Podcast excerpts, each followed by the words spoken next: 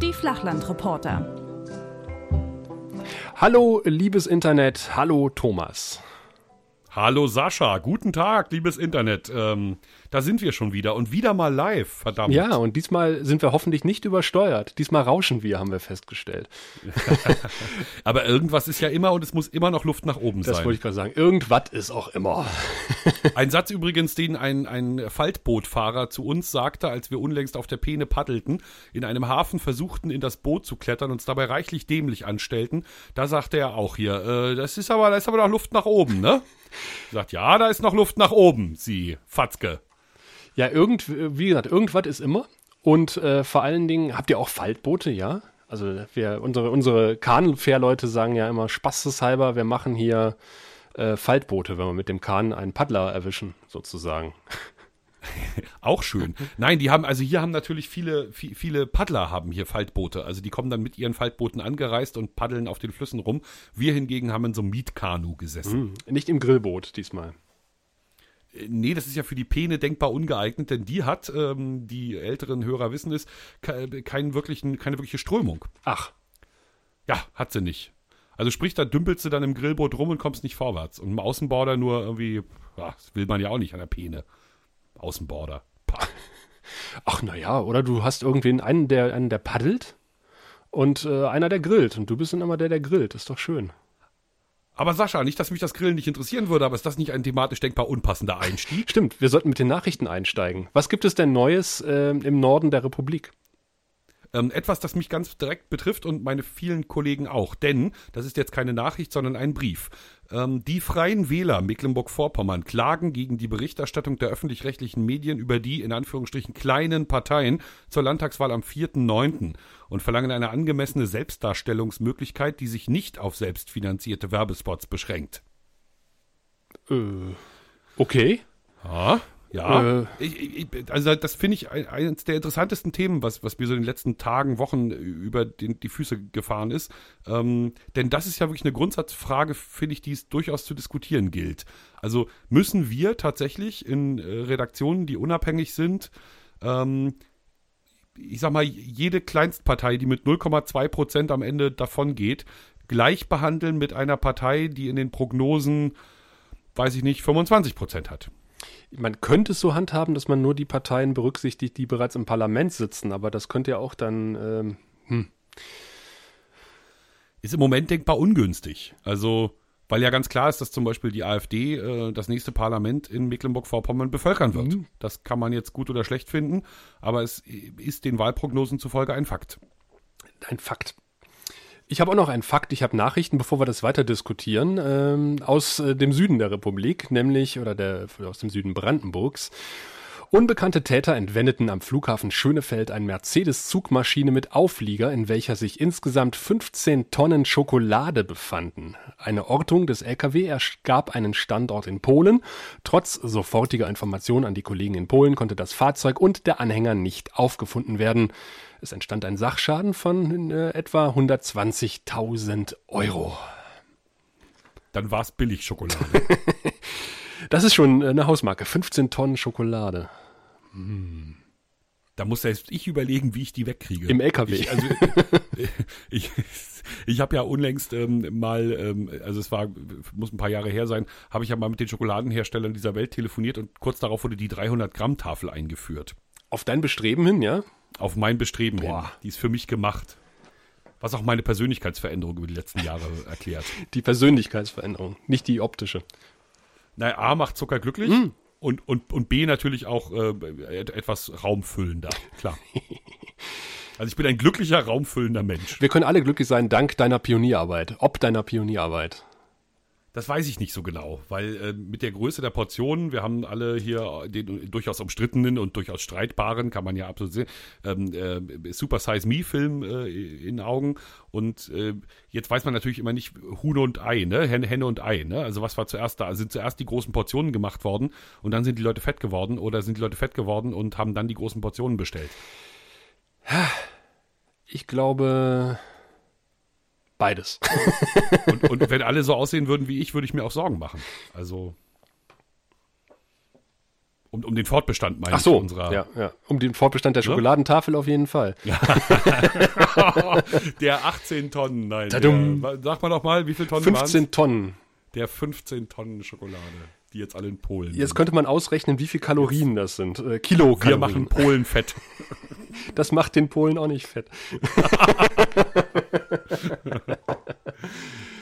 Apropos, ähm, Ja. wie, wie viel Deutsch, wie viel deutsch-polnische Berichterstattung macht ihr eigentlich so? Zu wenig. Äh, was aber daran liegt, dass wir äh, momentan eine Kollegin haben, die leidlich Polnisch sprechen kann. Die hat es auch in der Abendschule gelernt. Ansonsten ist die Sprachbarriere halt doch relativ hoch. Gibt es Kontakte zu, zu anderen Anstalten in Polen? Wir hatten mal zu Radio Sachut äh, eine recht gute Partnerschaft, aber äh, wie das halt immer ist, nach Parlamentswahlen in Polen wird ja die komplette Medienlandschaft umgekrempelt und äh, das ist mal dann wieder abgebrochen. Aber das scheint in Polen, ich habe ja den, den Gubiner Bürgermeister vor kurzem schon mal erwähnt, ähm, Ich erinnere mich. ja, äh, offensichtlich total Usus, dass irgendwie äh, nach jeder Parlamentswahl erstmal diverse Richter und äh, Angestellte und auch Journalisten ausgetauscht werden. Da, das ist wohl völlig normal dort. Und wie ist es mit Nachrichten über, ähm, ich sag mal, also aus, aus, dem, aus, aus dem deutschen Teil des Grenzgebiets? Also sind da viele Nachrichten, ich sag mal, sozusagen spielen da viele Nachrichten an der Grenze? Ja, also das thematisieren wir klar. Natürlich, äh, das deutsch-polnische Grenzgebiet. Habt ihr da einen Experten? Also auch weil, ne, muss ja sozusagen, ein paar Sachen muss man ja schon wissen. Ja, also schon. Ne, ein bisschen Spezialwissen sozusagen in dem Zusammenhang kann ja nicht schaden. Habt, erarbeitet, erarbeitet ihr euch das einfach so im Laufe der Arbeit oder? Ja.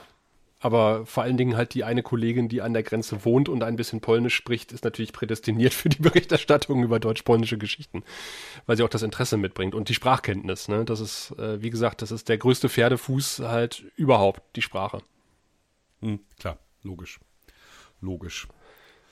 Aber da seid ihr, also da, da könnte dann ja vielleicht, äh, ich weiß nicht, hab, ihr habt in Frankfurt oder doch wahrscheinlich auch ein, ein Studio, oder? Genau. Die wären doch dann mit der Viadrina vor Ort, was Personal betrifft, wahrscheinlich prädestinierter sogar. Ne? Ja, und vor allen Dingen bei denen ist es ja wirklich so, dass sie nur über die Brücke laufen brauchen, dann sind sie ja in Polen, in, in Słubice. Also in, da ist, glaube ich, dieser Europastadt-Gedanke noch ein bisschen weiter, als das in, in Guben-Gubin ist vielleicht. Weil, einfach weil die Städte größer sind. Klar. Ähm, muss überlegen, in Forst zum Beispiel, was ja auch direkt im Mangel an der Grenze liegt, Forst hatte auch mal einen polnischen Ortsteil, aber der ist nach dem Krieg irgendwie, wie es so schön heißt, devastiert worden. Ähm, ich habe lustigerweise in meinem Heimatdorf jemanden kennengelernt, der da geboren ist, der gesagt hat, Mensch, äh, ach, du bist jetzt in Cottbus, ich bin hier auf der, auf der polnischen Seite von Forst geboren. Sag ich, ja, die gibt's aber nicht mehr. Meinte, er, nee, die gibt's nicht mehr. Und äh, sämtliche Brücken, die mal über die Neiße geführt haben, äh, sind auch äh, immer noch Ruinen. Also äh, da fehlt im wahrsten Sinne des Wortes der Brückenschlag auch manchmal. Abgefahren. Also ich finde das eigentlich total spannend. Also ich beneide ja meine Kollegen in Vorpommern so ein bisschen um die Gelegenheit, ähm, nach äh, Swinemünde, Hm. Swinuschia oder äh, Tschetschen, Stettin zu fahren und äh, dort zu arbeiten. Ich könnte mir vorstellen, das ist total spannend. Also ich glaube, wenn ich in der Region leben würde, ähm, wäre das durchaus äh, für, mich eine Option, Polnisch zu lernen. Ja, man fährt viel zu selten rüber, aber ich weiß ich nicht. Ich, ich habe immer Angst, dass ich mich da nicht verständigen kann, so ein bisschen. Das ist, das äh, weiß ich nicht. Also das kann ich, äh, das kann ich, äh, die Angst kann ich dir nehmen. Ich bin jetzt in kurzer Zeit ja zweimal längere Zeit in Polen gewesen, ähm, so urlaubslängere Zeit, ähm, dreimal sogar. Und es war jeweils denkbar unkompliziert. Ah, cool. Also die jungen, also die jungen Menschen sowieso, mit denen kannst du äh, mit allen Englisch reden, aber ähm, selbst das Deutsche hat sich hier und da noch Bahn gebrochen. Also ich habe das als sehr unkompliziert erlebt. Du meinst die jungen Leute, die jünger sind als wir. Stimmt, bin ich jetzt schon in diese Falle wir, getappt. wir ne? zählen nicht mehr zu den jungen Leuten. Nee, ganz sicher. Aber ich meine jetzt tatsächlich auch Leute sozusagen unter 30, da hast du überhaupt kein Problem. Die sprechen alle hervorragend Englisch oder ein Großteil spricht hervorragend Englisch. Ansonsten hast du ja in der Regel doch mit ähm, im weitesten Sinne touristischen äh, Attraktionen zu tun. Und äh, die Leute, die dort arbeiten, sind selbstverständlich auch genötigt, ähm, andere Sprachen zu sprechen. Ja, sollte man meinen. Also ich habe letztes Mal einen Beitrag gemacht über also im Spreewald, wo ich mit dem Wild Ü-Techniker stand, der auch zuhört, hallo Marcello, der, ähm, wo wir eine Gruppe, habe ich ja erzählt, aus ähm, Australien getroffen haben und die hatten Probleme, mhm. englischsprachige Kahnfährleute zu finden. Also es gibt wohl eine Handvoll im Spreewald, die einigermaßen Englisch können. Das sollte man im Vorfeld aber irgendwie dann äh, anmelden. Und, und einer hat Spanisch gelernt, weil er gesagt hat, es kommen immer mehr ähm, ja, spanischsprachige Touristen in den Spreewald. Also lerne ich jetzt einfach mal Spanisch und der ist wohl auch hingegangen, das hatte mir dann einen, einer seiner Kollegen erzählt, und verteilt in Berlin Visitenkarten. Hm. Hatte ich das nicht schon erzählt? In Aus im, ich, bin, ich bin der englischsprachige Gondolier, spanischsprachige Gondolier. Ja, genau. Kommt zu mir. Und, und mhm. verteilt da so, wo die ganzen Diplomaten sitzen in Berlin, äh, seine Visitenkarten und die Flyer und äh, buchen sie hier ihre spanischsprachige Kahntour. Also ich offenbare jetzt gleich mal meine gesamte Ignoranz. Also es kann durchaus sein, dass du es schon erzählt hast, aber ich erinnere mich nicht dran. Wir sind ja auch nicht mehr die Jüngsten. so ist es. So ist es. Und äh, jetzt konnte ich ja auch, ähm, und das ist jetzt nochmal tief in, ins Fleisch gestochen und Salz in die Wunde gestreut. Und ich konnte ja auch die letzte Ausgabe nicht nachholen. Nee, konnte ich auch nicht. ich habe es kurz probiert und habe da auch äh, großen Respekt vor, vor dem Herrn Seifer, der es ja getan hat, und auch äh, vor, vor Dimi, ähm, die ja bei Facebook bei uns kommentiert haben, dass sie sich sozusagen dran gewöhnt haben. Mhm dann übers Hören. Ähm, das ist mir nicht gelungen. Ja, die ist knapp 200 Mal runtergeladen worden, immerhin. Äh, also wir sind jetzt. Naja, die haben dann halt immer den Anfang gehört und es wieder gelöscht. Also. wir haben ja nun nur die beiden Kandidaten, die uns wirklich bestätigt haben, dass sie es auch gehört haben. Aber wir haben ja immerhin vorher gewarnt, dass, äh, dass es lauter sein könnte. Nein, das hast du auch großartig gelöst. Und wie gesagt, technische Schwierigkeiten, also wenn da steht sozusagen, das kann auch euch Profis passieren. Na ja, wir sind eben Profis schon, aber ja nicht in der Technik. Also das haben, also, ne, das haben wir ja nun nicht gelernt. Ja, aber das. Also du, du noch ein bisschen mehr als ich, aber äh, entspricht einfach nicht oh. unserem äh, qualitativen Selbstverständnis. Und äh, da war ich. Ja, aber dann kommen wir nochmal auf das Vorgespräch zurück, dass wir ja nicht, äh, dass wir an der Stelle ja doch li nicht live geführt haben, hier nicht äh, öffentlich. Dann muss der liebe Techniker, der jetzt zuhört, den ich übrigens ganz herzlich grüße und dessen Arbeit ich furchtbar wertschätze, Techniker sind tolle Leute, der, der müsste dann bei dir an deiner Seite sitzen. Ah, ich weiß nicht, ob das so lustig würde. Wieso kann der dich nicht leiden? Ich erzähle da einen Schwank, den wollte ich ohnehin erzählen. Ich komme in die Technik. Äh, unser lieber Ü-Techniker Marcello sitzt da und äh, an einem Mischpult und ich komme herin und sage, was passiert, wenn ich auf den Knopf drücke? Und seine Antwort war, dann kriegst du eins in die Fresse. und ich sag, Völlig richtig. Und ich sag, was passiert, wenn ich den drücke? Dann kriegst du noch eine.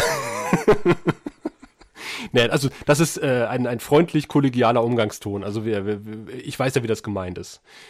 Ja, aber selbstverständlich so, muss, man, äh, muss man dieses marodierende Redakteurspack natürlich von seinen äh, Mischpulten fernhalten. Das ist überhaupt keine Frage. Also die kriegen das ja fertig und stellen eine Cola neben das Mischpult. Äh, ja, soll vorgekommen sein. Ich stelle mal gerade mein Glas ein bisschen weiter weg. Ja. ich habe das gerade mal in meiner Zeit bei, bei Sat 1 habe ich das mal erlebt. Ich habe eine Weile lang eine, eine höchstverantwortliche Position bei Sat 1 bekleidet. Und zwar habe ich beim Frühstücksfernsehen den Teleprompter gedreht. Ähm, also die Leute, die das nicht wissen, in, in der Kamera läuft ein Text mit und den lesen die, während die starr in die Kamera gucken und dann wirkt es, als würden sie den Justamente sich ausgedacht haben. Und dieser Text, der, der muss natürlich große Buchstaben haben, damit man den lesen kann. Sprich, da passen nicht so viele Wörter auf den Bildschirm, also muss man diesen Text drehen, also sozusagen fort wie, wie ein Laufband hier quasi, wie, ne, so ein Fließt der so von oben nach unten, von unten nach oben laufen lassen. Und diese Geschwindigkeit zu kontrollieren, sitzt ein Mensch hinten in der Regie. Das ist der, der den Teleprompter dreht. Das war ich also in diesem Fall. Und durfte erleben, wie ähm, einem Techniker tatsächlich, oder ich glaube dem Regisseur, ich glaube der Regisseur war es, der schmiss tatsächlich seine Cola übers Pult. Und dann durfte ich mal sehen, wie, ähm, wie Techniker sind, wenn sie dann plötzlich gebraucht werden. Nämlich unfassbar schnell. Die hatten binnen gefühlt wirklich Sekunden. Altes Pult raus, neues Pult rein, weiter geht's. Cool. Es war wirklich, es war, war kaum zu merken. Hm? In einem Affenzahn hatten die das gelöst, das Problem. Da waren sie in meiner Achtung extrem gestiegen, weil die ja sonst sind die ja oft nur da. Ne? Ja, da gibt es einen so. interessanten Artikel, äh, wenn wir dran denken, verlinken wir ihn äh, in einem Blog äh, über Veranstaltungstechniker und äh, eine, ein Veranstaltungstechniker oder eine Veranstaltungstechnikerin, ich weiß es gar nicht, ähm, schreibt halt über die äh, mangelnde Wahrnehmung von Technikern, also äh, wie halt technische Belange bei der Planung von Events komplett ignoriert werden. Können Sie mal eben nochmal meinen PDF bearbeiten? Schauen Sie mal, da muss jetzt nur da oben was weiß gemacht werden. Wenn Sie das Logo da nochmal beiseite schubsen könnten. Ja, genau. Nein, ich bin hier der Tontechniker. Ich habe hier einen Stick, aber ich weiß nicht, ob, das, äh, ob der Computer das Format frisst. Genau, genau. Ich habe den Artikel auch gelesen und mit großer Freude. Ach, den, also, du hast den auch gelesen, na super. Ja, ja, es, ähm, können wir wirklich nur weiterempfehlen. Ja, ja. Und es stimmt tatsächlich, ich habe ja mit äh, einem Wild-Ü-Techniker äh, gesprochen und der hat ja auch, er macht ja auch Veranstaltungstechnik und hat auch gesagt, äh, ja, das Schlimmste ist tatsächlich, wenn irgendwie ein Chor auftritt und danach eine Tanzgruppe und dann eine, eine Musikkombo und dann nochmal ein Chor. Also weil äh, das extreme Umbaupausen erfordert und bis die da alle stehen und bis die alle eingepegelt sind, ähm, das dauert halt natürlich auch ein bisschen. Oder kann ich eine kleine Geschichte sozusagen aus meinem Hobby noch äh, zum Besten geben? Und zwar waren wir unlängst ähm, mit, mit einer Band, also mit unserer Band eingeladen zu einem großen Event im Ruhrpott und haben dort gespielt. Und der Plan war eigentlich, der der Veranstalter, dass erst eine andere Band spielt, mhm. dann spielen wir und dann spielt wieder die andere Band. Wir sahen die Techniker mit ihren grauen Haaren, wie sie sich dieselben rauften und überlegten, wie sie sozusagen innerhalb kürzester Zeit einen Umbau von eben zwei Schlagzeugen, von Gitarristen, die mit eigenen Verstärkern anreisen und auch nur die wollen, tatata und so, ne, wie sie das bewerkstelligen können und das zweimal hintereinander in Kürze.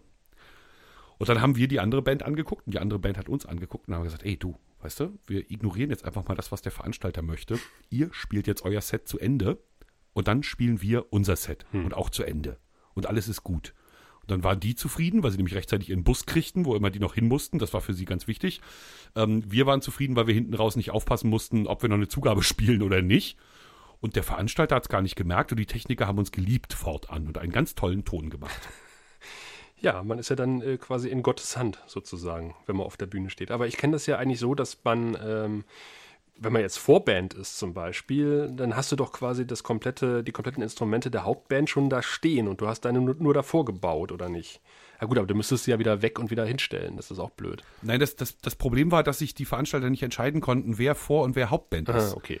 Also die andere Band war musikalisch von dem, was sie können und von dem, was sie da brachten, definitiv die, die Hauptband, weil sie also halt ähm, ja einfach richtige Musiker äh, sind und ähm, dann noch so Ärzte und tote Hosen-Cover spielen können wie Sau und dabei über die Bühne juckeln wie junge Götter, was sie natürlich auch sind. Und danach kamen wir älteren Herrschaften, ähm, zudem noch mit einem äh, rückenversehrten äh, Frontschwein, äh, also mir. Äh, wir aber wiederum äh, sangen das, was die Leute hören wollten. ne? Insofern war das für den Veranstalter halt schwierig. Der wusste wirklich nicht, wer jetzt Haupt. Und dann hat er gesagt, das ist Kompromiss. Erst die einen, dann die anderen, dann wieder die einen ja, da hat ein Veranstalter sich richtig viel Gedanken mitgemacht.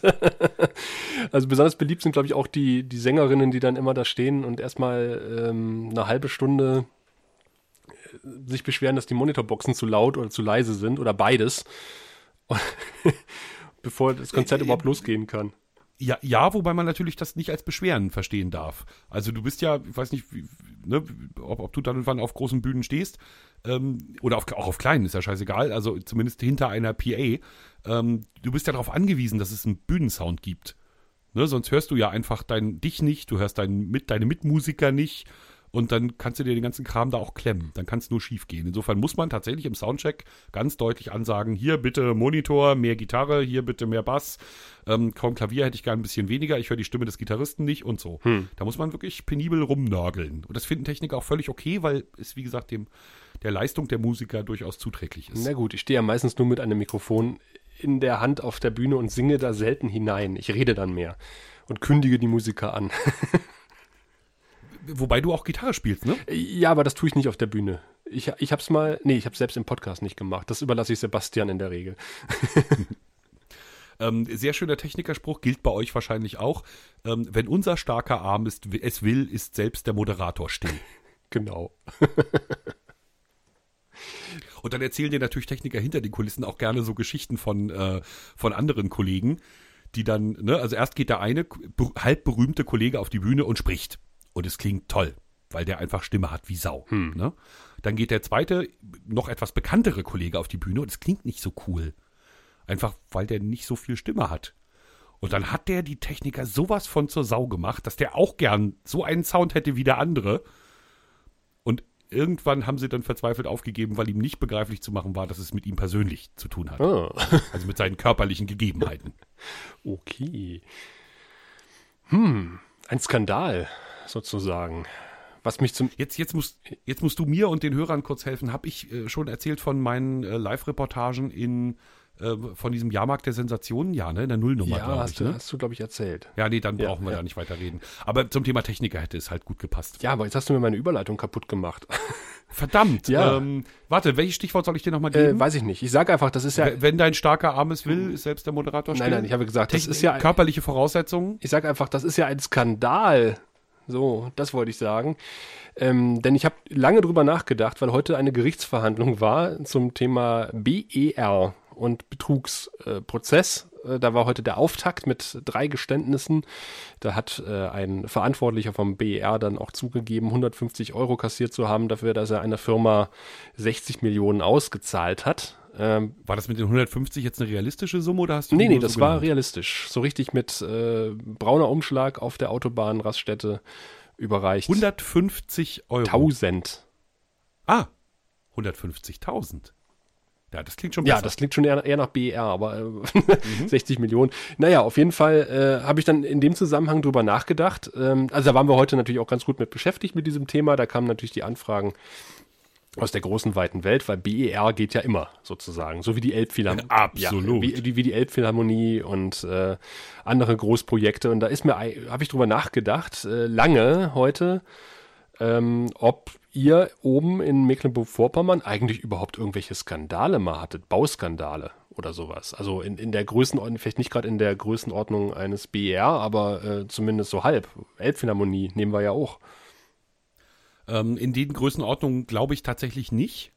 Wir haben natürlich auch Projekte, die deutlich teurer geworden sind, als sie ursprünglich geplant wurden. Da ist einmal zu nennen das Fantechnikum in Wismar. Das ist sowas wie das Technische Landesmuseum ähm, hier in, in Mecklenburg-Vorpommern.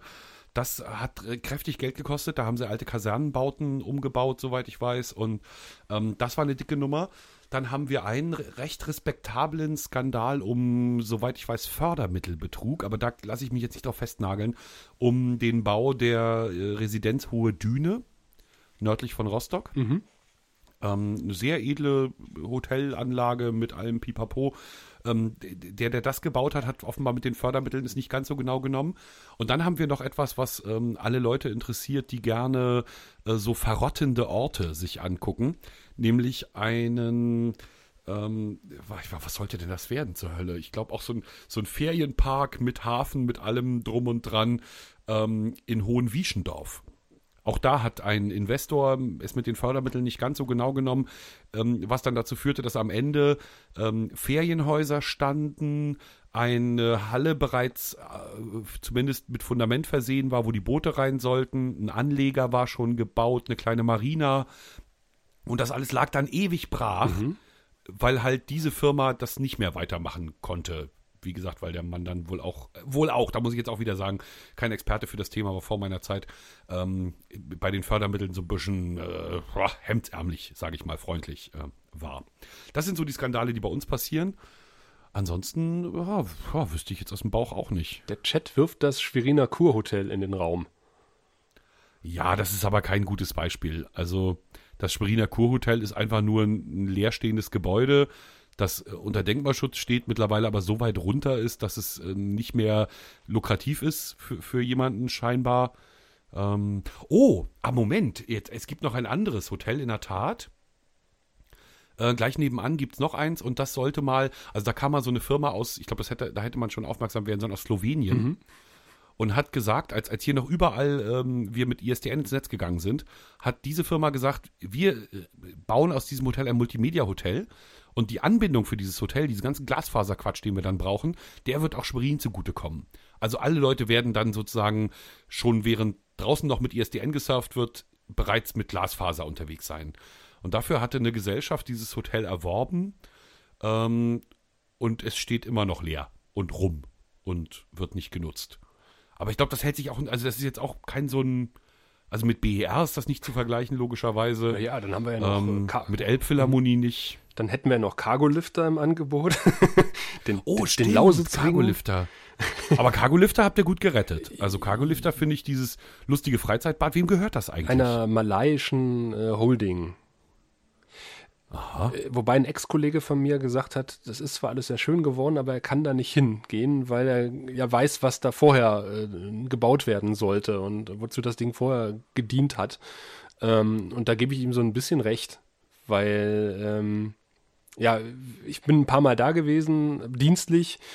Und äh, ja, ich habe es auch schon gesehen, als es noch, als da noch Zeppeline drin geflogen sind, also die, die, die Firma damals eingekauft hat, nicht selber gebaut. Ähm, ja, ist ein bisschen, fühlt sich ein bisschen merkwürdig an, wenn man die ganze Hintergrundgeschichte kennt.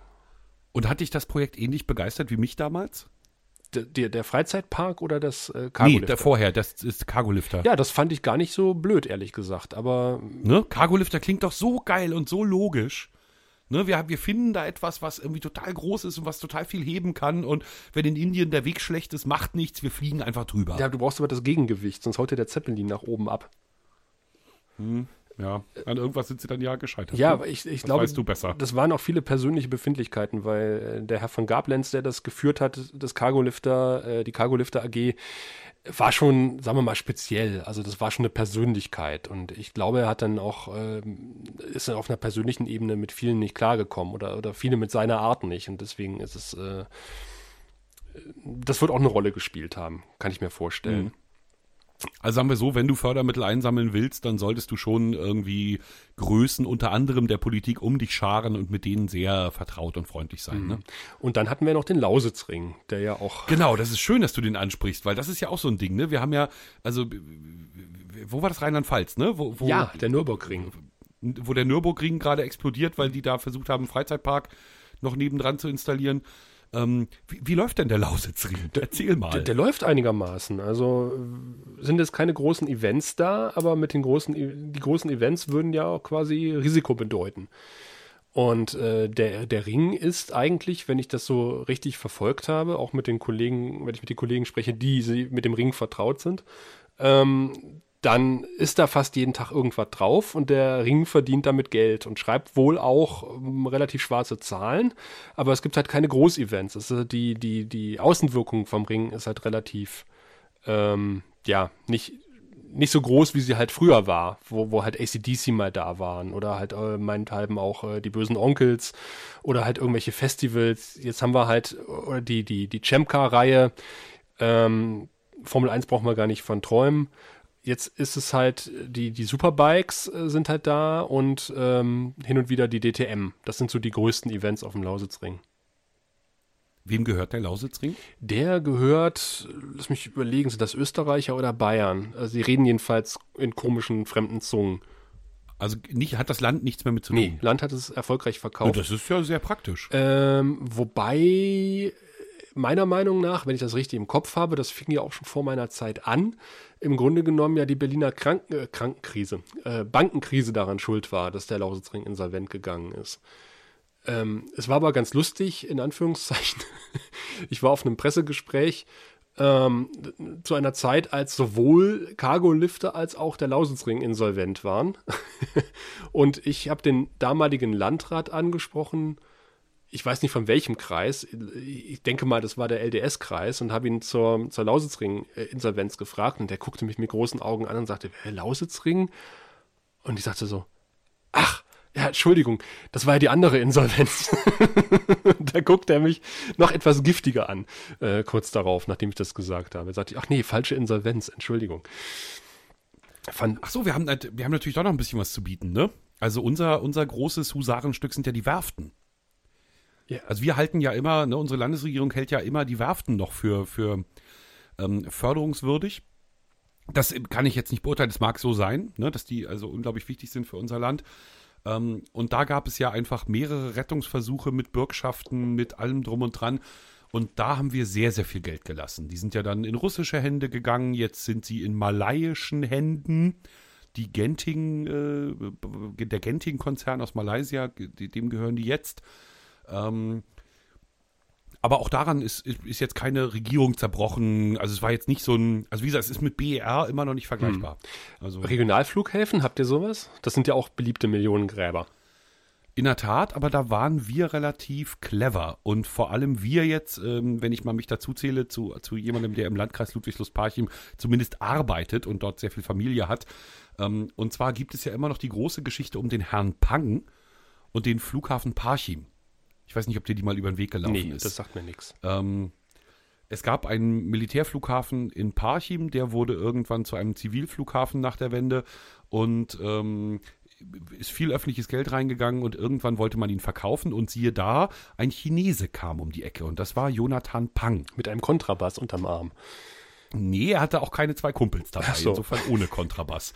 ähm, und Herr Pang äh, kaufte das Ding Mhm. und zunächst sah alles nach einem Skandal aus, denn Herr Pang äh, bat immer wieder um Zahlungsaufschub. Und alle schlugen die Hände über dem Kopf zusammen und haben gesagt, ach du Schiete, jetzt gehört dem der Flughafen und er zahlt nicht. Aber nein, siehe da, über ein paar Jahre hinweg hat er dann doch gezahlt. Dem Herrn Pang gehört jetzt also der Flughafen mit Nachtflugerlaubnis und allem Pipapo in Parchim. Und Herr Pang sagt, dass das das Drehkreuz wird zwischen China und Deutschland Das sagen sie immer, ja. das Drehkreuz schlechthin. Da soll es jetzt auch noch große ähm, Shopping-Areale geben, sagt er. Ne, so richtig große Shopping-Areale, sodass quasi Chinesen kommen nach Deutschland, kaufen ein, fliegen wieder weg. So ist so die Grundidee.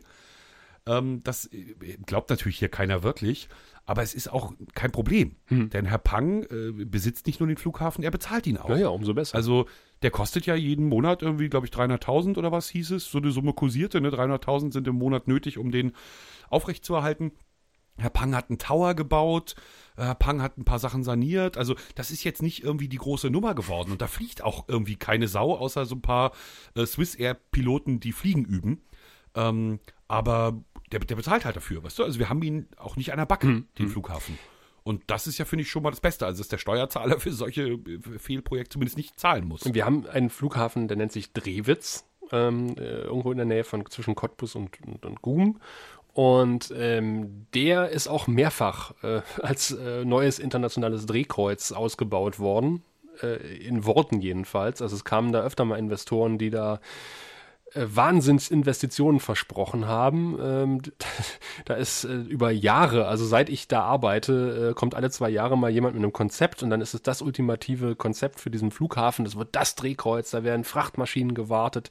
Dann kamen Amerikaner aus Erie und haben, oder waren es, ist Kanada? Ich weiß gar nicht. Und haben gesagt, die bauen da, ähm, äh, machen da eine Zollzone drumrum und, und äh, transportieren da Waren. Das wird ein Warendrehkreuz werden das ist irgendwie total geplatzt. Dann äh, ist der Flughafen aber auch halt den Kommunen äh, dauernd auf der Tasche gelegen und äh, sie mussten das Ding eigentlich loswerden, haben es dann verkauft. Da kam auch jemand, der wollte Flugzeuge warten. Ähm, da ist aber offensichtlich auch nicht viel draus geworden. Ähm, und jetzt hat er mit Ach und Krach nachdem irgendwie äh, die, die Flughafenfeuerwehr nicht mehr gewartet wurde und die Nachtfluganlage auch nicht mehr gewartet wurde, so richtig, äh, wäre die Betriebserlaubnis fast abgelaufen, aber wenn ich das richtig im Kopf habe, darf da noch geflogen werden. Ähm, aber ich glaube, so richtig glücklich ist der Kreis mit dem neuen Besitzer auch nicht, aber immerhin, äh, sie sind es auch nicht mehr, sie haben es nicht mehr an der Backe, das Ding. Und das finde ich ist eigentlich immer schon der Punkt. Hm. Ne? Also da, darum geht es ja letztendlich. Ne? Ist der Steuerzahler im Eimer oder eben nicht? Jo. In dem Fall, äh, ja, nicht ganz das bekommen, was man haben wollte, aber immerhin äh, nicht jeden Monat, äh, keine Ahnung, wie viel, äh, 10.000 Euro für den Flugbetrieb. Genau. Also mit Lage sieht es da anders aus. Äh, Rostock-Lage. Der Flughafen braucht, glaube ich, nach wie vor Steuergelder. Da weiß ich es aber nicht so genau. Was uns Gott sei Dank erspart geblieben ist, ist so ein Desaster, wie viele kleine Flughäfen mit Ryanair Oh erlebt ja. haben. Gab da ja mal ein fantastisches Radio-Feature. Da hat irgendwie ein ganz großartiger Kollege von uns äh, das mal zusammengefasst und mehrere Flughäfen besucht und immer geguckt, sozusagen, wie funktioniert die Geschäftsbeziehung mit Ryanair und was macht der Flughafen, wenn Ryanair dann ganz plötzlich von heute auf morgen verschwindet. Ähm, das hat ja Lübeck zum Beispiel auch mächtig ähm, ins Kreuz getreten. Hm. Der Flughafen dort hat auch ganz große Probleme, ist jetzt, glaube ich, auch verkauft worden erstmal. Ähm, aber sowas äh, hat hier nicht Da stattgefunden. frage ich mich immer, das muss sich da schon längst rumgesprochen haben. Also wenn Herr, äh, wie heißt er noch gleich, von Ryanair anklopft in seinem äh, Joker-Kostüm, das er manchmal trägt. ähm, Dann möchte man die Tür gleich wieder ja, zumachen. dann sagt man, ach komm, geh mal zu, zu einem anderen Flughafen. Wir wissen, wie das ausgeht. Wobei ja offensichtlich Ja, äh, hier, äh, wie, wie heißt der LAN, ähm, ganz gut funktioniert, dank Ryanair. Aber, hm. Nee, Hahn, Ja, aber das- Hahn, aber- nicht LAN, Hahn. Ja, aber, aber das Besondere ist wohl, dass äh, ein, ein Flughafen eigentlich mit Ryanair mit jedem Fluggast miese macht. Hm. Weil Ryanair halt sagt, was sie bezahlen pro Fluggast und nicht etwa der Flughafen, der ja sozusagen seine Kosten hat pro pro Passagier. Naja, und dann sagen die einfach, wenn sie das nicht mitmachen, dann gehen wir halt zum nächsten Flughafen. Ganz genau. Deswegen, äh, ich verstehe halt nicht, was die Motivation, also, hm, natürlich ist das erstmal Prestige, prestigeträchtig, wenn man da irgendwie Ryanair und äh, deutschlandweite Flüge anbieten kann. Aber im Grunde genommen ist, weiß man doch vorher, worauf man sich einlässt. Ja, hier, also Palk schreibt ja gerade im, im Chat, Gier frisst Hirn. Das, ja, das ist natürlich ein Punkt, also Gier frisst Hirn, aber auch ähm, der, natürlich der, der Wunsch nach Erfolg. Ne? Also sozusagen jeder Politiker, und dem kann man ja in den seltensten, also wenn man dem Gier unterstellt, dann ist ja schon was faul. Ne? Also ich gehe jetzt mal nicht davon aus, dass ein Politiker sich an solchen, erstmal gehe ich nicht davon aus, dass sich ein, ein Politiker an solchen Geschäften bereichert, aber er muss natürlich Erfolge vorweisen. Hm. Ne? Insofern ähm, sind das natürlich Dinge, die, die, die ja, die, die, die ihm gerade jetzt äh, bei uns, und so würde ich jetzt gerne galant eine Überleitung schlagen, ähm, bei so Wahlen, wie sie jetzt anstehen bei uns, äh, doch zu Pass kommen. Oder eben nicht. Uh, die Wahlen, genau. Ich habe da einen interessanten Artikel gelesen, den du, glaube ich, bei Twitter Sprich. retweetet hast, äh, über einen Verein, der Plakate aufhängt, aber die merkwürdigerweise nur für eine Partei werben. Das ist der Hammer. Also ist auch so meine persönliche Wahrnehmung, ist da auch, äh, fand ich da auch sozusagen nachträglich ganz interessant. Die AfD hat hier im Land ein relativ klares äh, Konzept, was ihre Werbung betrifft. Ne? Das ist, ähm, die haben ihr auffälliges Baby-Hellblau und noch ein Dunkelblau und so und äh, sieht, sieht alles gleich aus und funktioniert gleich und ähm, plötzlich tauchen da Großplakate auf, auch offensichtlich nicht so einfach hingestellte wie zur Wahl üblich, sondern tatsächlich an, an gekauften Werbeflächen ermietete Plätze mit Großplakaten, die für die AfD werben und zwar so hundertprozentig mit dem Angstding. Ne? Also da guckt dann halt irgendwie so ein Verbrecher böse durch die Maske und eine unschuldige Dame sitzt da rum und dann ähm, Deutschland retten, Kriminalität stoppen und so. Also so, so richtig doof. Mhm. Ne? So, so, dass man sagt, oh mein Gott, wie, wie perfid, wie un, also wie, oh, nicht schön. Superliminal, diesen Artikel. sagen, sagen die Simpsons Ja. dazu. Genau. Und, und dann lese ich diesen Artikel und bemerke, hey, die sind, also die sind schon von der AfD, aber nicht wirklich von der AfD, sondern von einem Verein, äh, wie hießen sie gleich, warte mal, ich habe mir das Fensterchen hier aufgemacht, äh, äh, von einem Verein, der zur, zur Rettung der, ähm, zur Rettung der, der Demokratie und der Bürgerrechte oder so heißt der ja, ne? Also ganz merkwürdig. Ähm, genau, hier, Geheimhelfer der AfD. Äh, ich ärgere mich ein bisschen, dass die Frankfurter Allgemeine Zeitung solche Artikel macht und nicht wir. Ähm, das hätte uns natürlich, genau, Verein zur Erhaltung der Rechtsstaatlichkeit und bürgerlichen Freiheit. Das klingt schon super. Hm, Ist wohl auch noch kein richtiger Verein, hat nach Recherche, Ja, genau. nachdem die FAZ recherchiert hat, ist offenbar dann auch rausgekommen, dass das äh, gar kein Verein ist, sondern noch in Gründung und lose Mitglieder, keine Vereinsstrukturen. Und ähm, die Vermutung ist, ähm, dass der fränkische AfD-Politiker Josef Konrad dahinter steht, ein Medienprofi, der in Leipzig einen Verlag betreibt und AfD-Publikationen herausgibt. Der steht jetzt zwar nicht mehr im Impressum, sondern ein anderer Herr, ähm, aber es gibt nach wie vor Spuren dorthin. So ist zumindest die Tendenz des FAZ-Artikels. Was wir immer noch nicht wissen, ist, wer hinter dem Verein steht. Außer dieser Publizist. Ja, wenn es dann irgendwann mal ein Verein ist, muss es ja irgendwo ein Vereinsregister geben. Ja, aber es ist ja eben noch keiner. Ja, ja. Ne? Und im Vereinsregister heißt ja auch noch nicht, dass du die Mitglieder ähm, sehen kannst.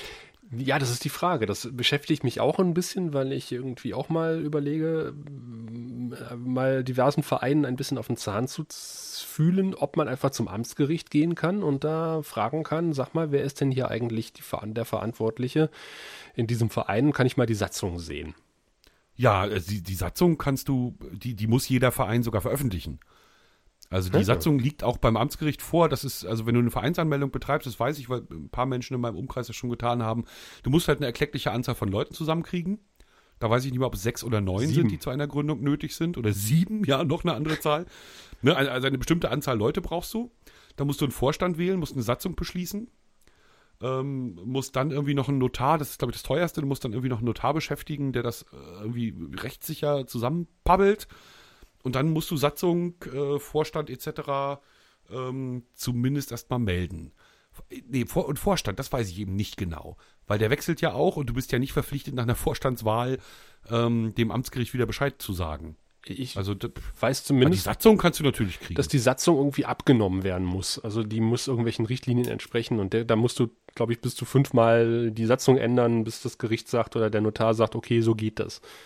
Das Wegen der Gemeinnützigkeit. Aber es gibt ja mittlerweile Mustersatzungen. Ja. Also die meisten Vereine, die ich kenne, haben so eine Mustersatzung genommen, haben dann ihren Vereinszweck entsprechend verändert, ne, haben das so angepasst ein bisschen und dann war die wasserdicht. Also ich glaube, so schlimm ist das gar ja, nicht mehr. Okay. Aber ich habe hier jetzt zur AfD, habe ich jetzt, ähm, das Plakat hier ist, habe ich gerade vor mir, mehr Schutz für Familie und Eigentum, Ausrufezeichen. Und du siehst eben links so einen offensichtlich bösen Mann mit Kuhfuß in der Hand, wie er durch eine äh, Jalousie linst. So ein schönes Stockfoto, oder? Total. Dann äh, offenbar soll das die Wand darstellen, die zwischen Einbrecher und Opfer ist. Und dann eben das Gesicht des Opfers ganz groß. Natürlich eine Frau, natürlich so eine Frau im Halbschatten und eine Frau, die ihre Hände so schützend vor den Mund hält, als wolle sie eigentlich schreien. Ähm, wisse aber, dass es nicht gut ist zu schreien angesichts des Einbrechers, der, wie gesagt, gerade mit dem Kuhfuß in der Hand durch die Jalousie linst. Ja, da würde ich auch nicht schreien. Nee, das ist schon ziemlich durchgeknallt. ähm, und ich würde dich auch gerne nochmal, ich weiß, dass ich, also ich habe jetzt schon ein bisschen drüber nachgedacht und habe noch mein Problem damit. Ähm, insofern überfordere ich dich jetzt wahrscheinlich ein bisschen, wenn ich dich frage, wie siehst du das? Sollte der öffentlich-rechtliche Rundfunk verpflichtet werden, über alle Parteien gleichmäßig und in gleicher Größe zu berichten, egal wie viele Chancen sie in einer Landtagswahl haben? Du meinst jetzt äh, als Wahlwerbung oder in Form von äh, Nee, man kann ja, nee, nee, nee, Wahlwerbung nicht, das ist ja schon so. Du kannst ja, Ja, alle, genau. alle zugelassenen Parteien können ja bei uns ihre Wahlwerbespots abladen, die sie selber produziert haben. Und wir sind dann gezwungen, also wir, sage ich jetzt der öffentlich-rechtliche Rundfunk, ist dann gezwungen, äh, sie zu senden. Hm. Ne, egal wie blöd die sind. Die haben halt eine Zeitbegrenzung, es muss bestimmten technischen Parametern äh, entsprechen, ne, und dann wird das gesendet. Das gibt's ja schon. ja genau. Ne, aber da sagen jetzt die Freien Wähler, das reicht uns nicht. Das ist ja, das haben wir ja selber produziert und das müssen wir ja selber. Wir möchten, das ist sozusagen, dass jemand im, im Sender steht mit einer Stoppuhr und aufpasst, wie viele Meldungen über welche Partei, wie viel Informationen es zu jeder Partei gibt. Ich weiß zum Beispiel, wir haben im Radio eine Serie gemacht. Das waren Beiträge um die 3.30, wo wir jede Partei ja vorstellen. Also aber unter journalistischen Kriterien. Ne? Also sozusagen wir, wir sind dann schon noch zwischengeschaltet. Also die können, die haben natürlich O-Töne und die, da wird nochmal sozusagen, was wir als Hintergrundrecherchen alles so haben, das wird auch nochmal in den Beitrag mit reingeschmissen.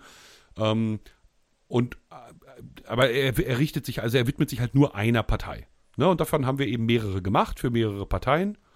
Darunter auch kleine. Also ich zum Beispiel wurde zu diesen, wir hatten letztes Mal drüber gesprochen, achtsamen Demokraten geschickt Ja. Ne, zu diesen lustigen Kommunalpolitikern, die, die jetzt auch in den Landtag wollen. Ähm, ja, also ich weiß nicht, ob wir da wirklich bis ins, ob wir die Tierschutzpartei, die bibeltreuen Christen, die DKP, ähm, ob wir die alle auch so mit 3,30 bedacht haben. Ich kann es mir nicht vorstellen. Es werden ja auch mal mehr, Ähm. das ist das Problem. da wirst du irgendwann. Ähm, Naja, aber das, das kann ja nicht das Kriterium sein. Also, ne, also äh, die Frage ist, sollte der öffentlich-rechtliche Rundfunk dazu verpflichtet werden, allen Parteien die gleiche Zeit in der Berichterstattung einzuräumen? meine persönliche Meinung ist, dass man Ja, bitte. keiner Partei überhaupt irgendwas einräumen sollte in dem Zusammenhang. Also ich bin immer noch ein großer Verfechter dazu, dass man oder dafür, dass man auch die Parteienfinanzierung ummodelt und dass man einfach nur noch Plakate aufhängt, auf denen steht, gehen Sie wählen. Und ähm, wofür ist mir eigentlich egal, aber gehen Sie wählen, dass man einfach nur noch ähm, quasi zum Wählen aufruft und die Leute müssen sich halt selber einen Kopf machen, was sie wählen. Äh, dann würden die Laternenmasten auch deutlich freundlicher aussehen zur Wahlzeit, weil, oft, weil ehrlich gesagt guckt da ohne- ohnehin keiner drauf. Ne, das äh, jetzt nicht vermischen. Also, das, ich finde, also das finde ich selbstverständlich. Ne? Du sollst mich mal bitte 3 dB anheben. Ich bin dabei. Sehr gut. Ähm, nee, nicht, nicht vermischen, weil, also, dass die sozusagen ihre Plakate hängen dürfen und so, ich glaube, da ist, das ist jetzt wirklich, das kann man mögen oder nicht, aber das ist, glaube ich, absolut unstrittig.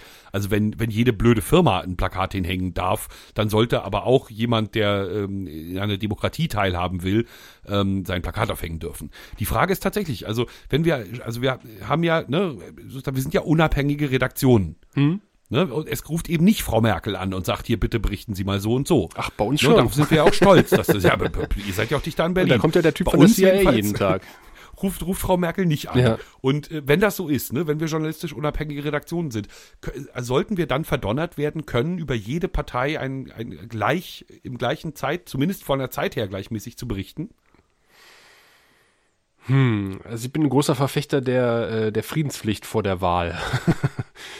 Ähm, so kannte ich das eigentlich früher immer, dass man vor der Wahl eigentlich überhaupt nicht mehr darüber berichtet. So eine Woche vorher. Also ich meine, du kannst schon sagen, okay, es gibt die und die Parteien und die treten an und dann stellt man die kurz vor. Ja, schwierig, aber dazu verpflichtet zu werden, finde ich albern. Also das, äh, dann, dann kommt, das stößt irgendwie ins gleiche Horn wie die Leute, die sagen, ähm, ihr habt äh, so und so viele Minuten englische Musik gespielt und so und so viele Minuten Deutsch und dann davon haben nur zwei Frauen gesungen. Ähm, ach, finde ich schwierig. Ich, ich würde es auch am liebsten so stehen lassen. Also, weil ich, ich bin, also, da wir unabhängig sind, halte ich es für völlig absurd. Ja.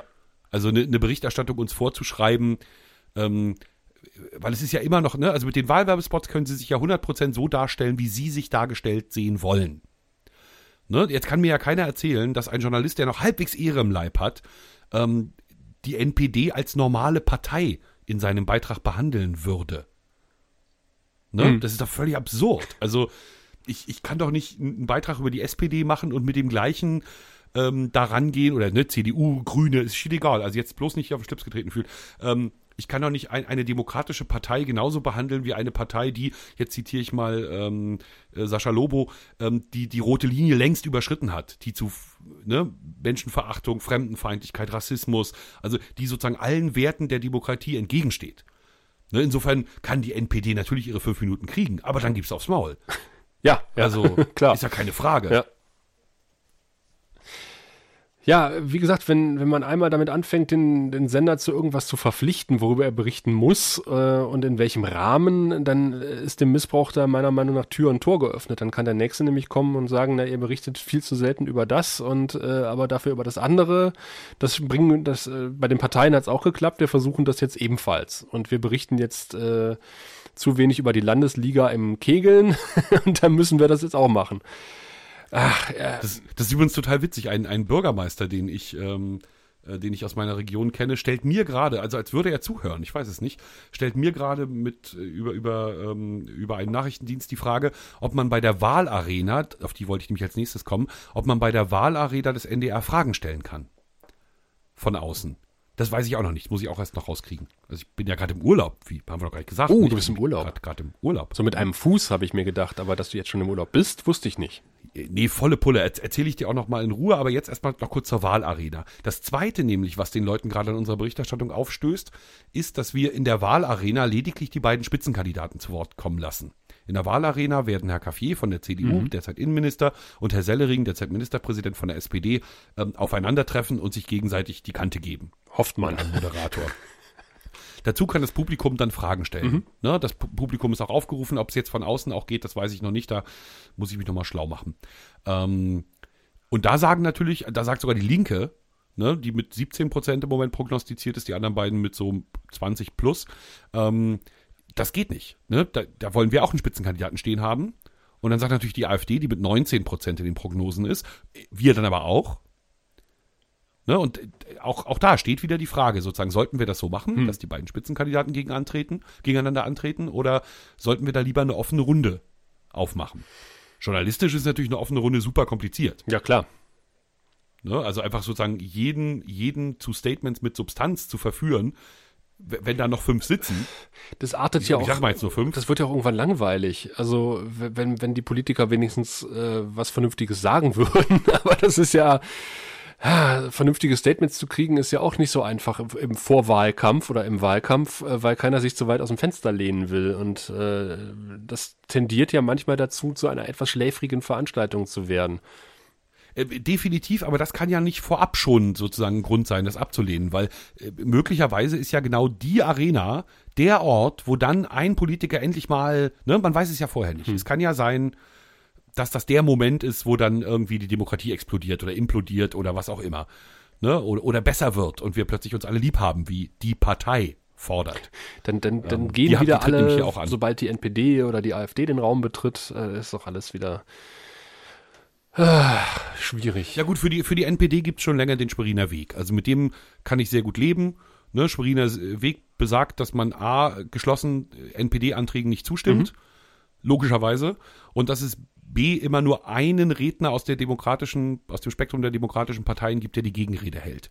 Ne, damit die nicht sozusagen die, die ein Podium bekommen, um dort endlos eine Debatte zu führen. Mhm.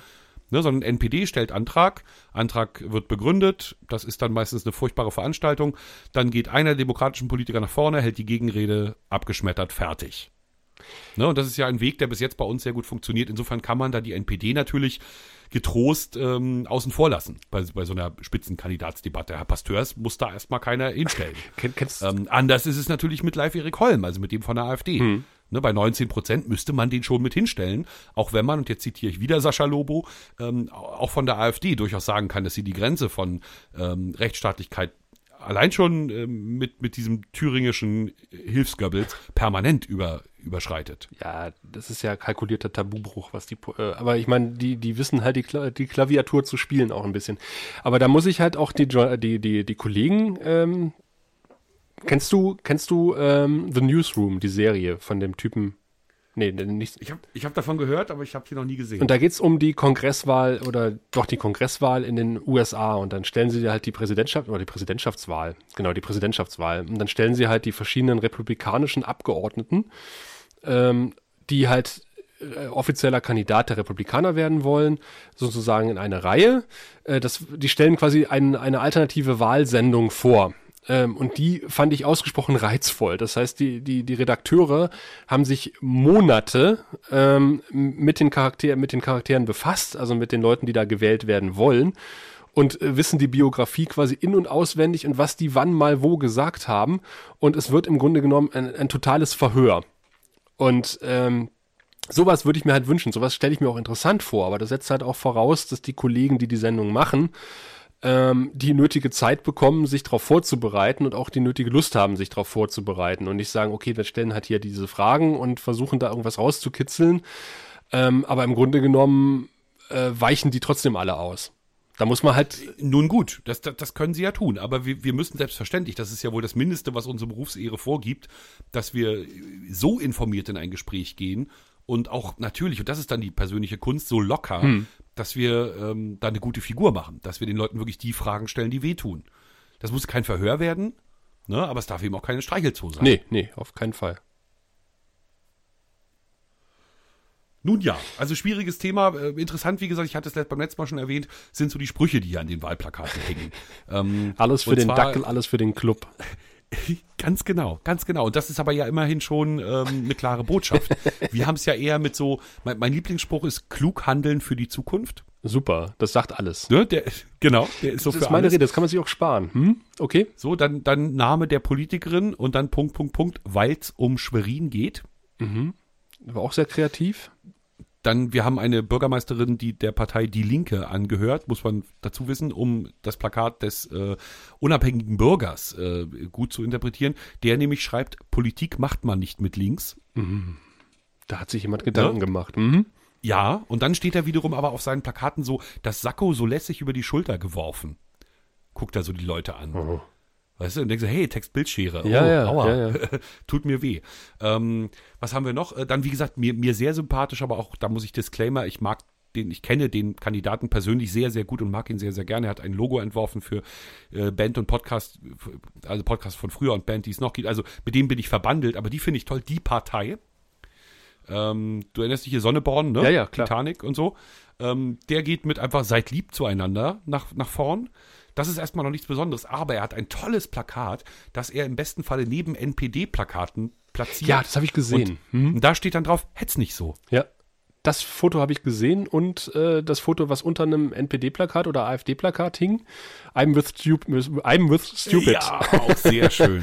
Sehr schön. Ja, das ist geil. Aber da muss man ja sagen, die haben, da, da ist ja wiederum mit politischen Forderungen nichts. Also die machen Spaß, aber äh, wenn ja. man Demokratie halbwegs ernst nimmt, dann sind die auch wirklich die, nur die Spaßvögel halt, ja, leider. Übrigens, wir hatten doch die Beschleunigerin letztes Mal äh, ja, thematisiert. Cecile Bonnet Weithofer. Die Teilchenbeschleunigerin. Und äh, mhm. Martin Rützler hatte noch per Twitter einen, einen Vorschlag eingebracht, da sind wir nicht drauf gekommen. Vorm Feuerwehrhaus, weil das hatten wir ja auch angesprochen, und Brandbeschleuniger.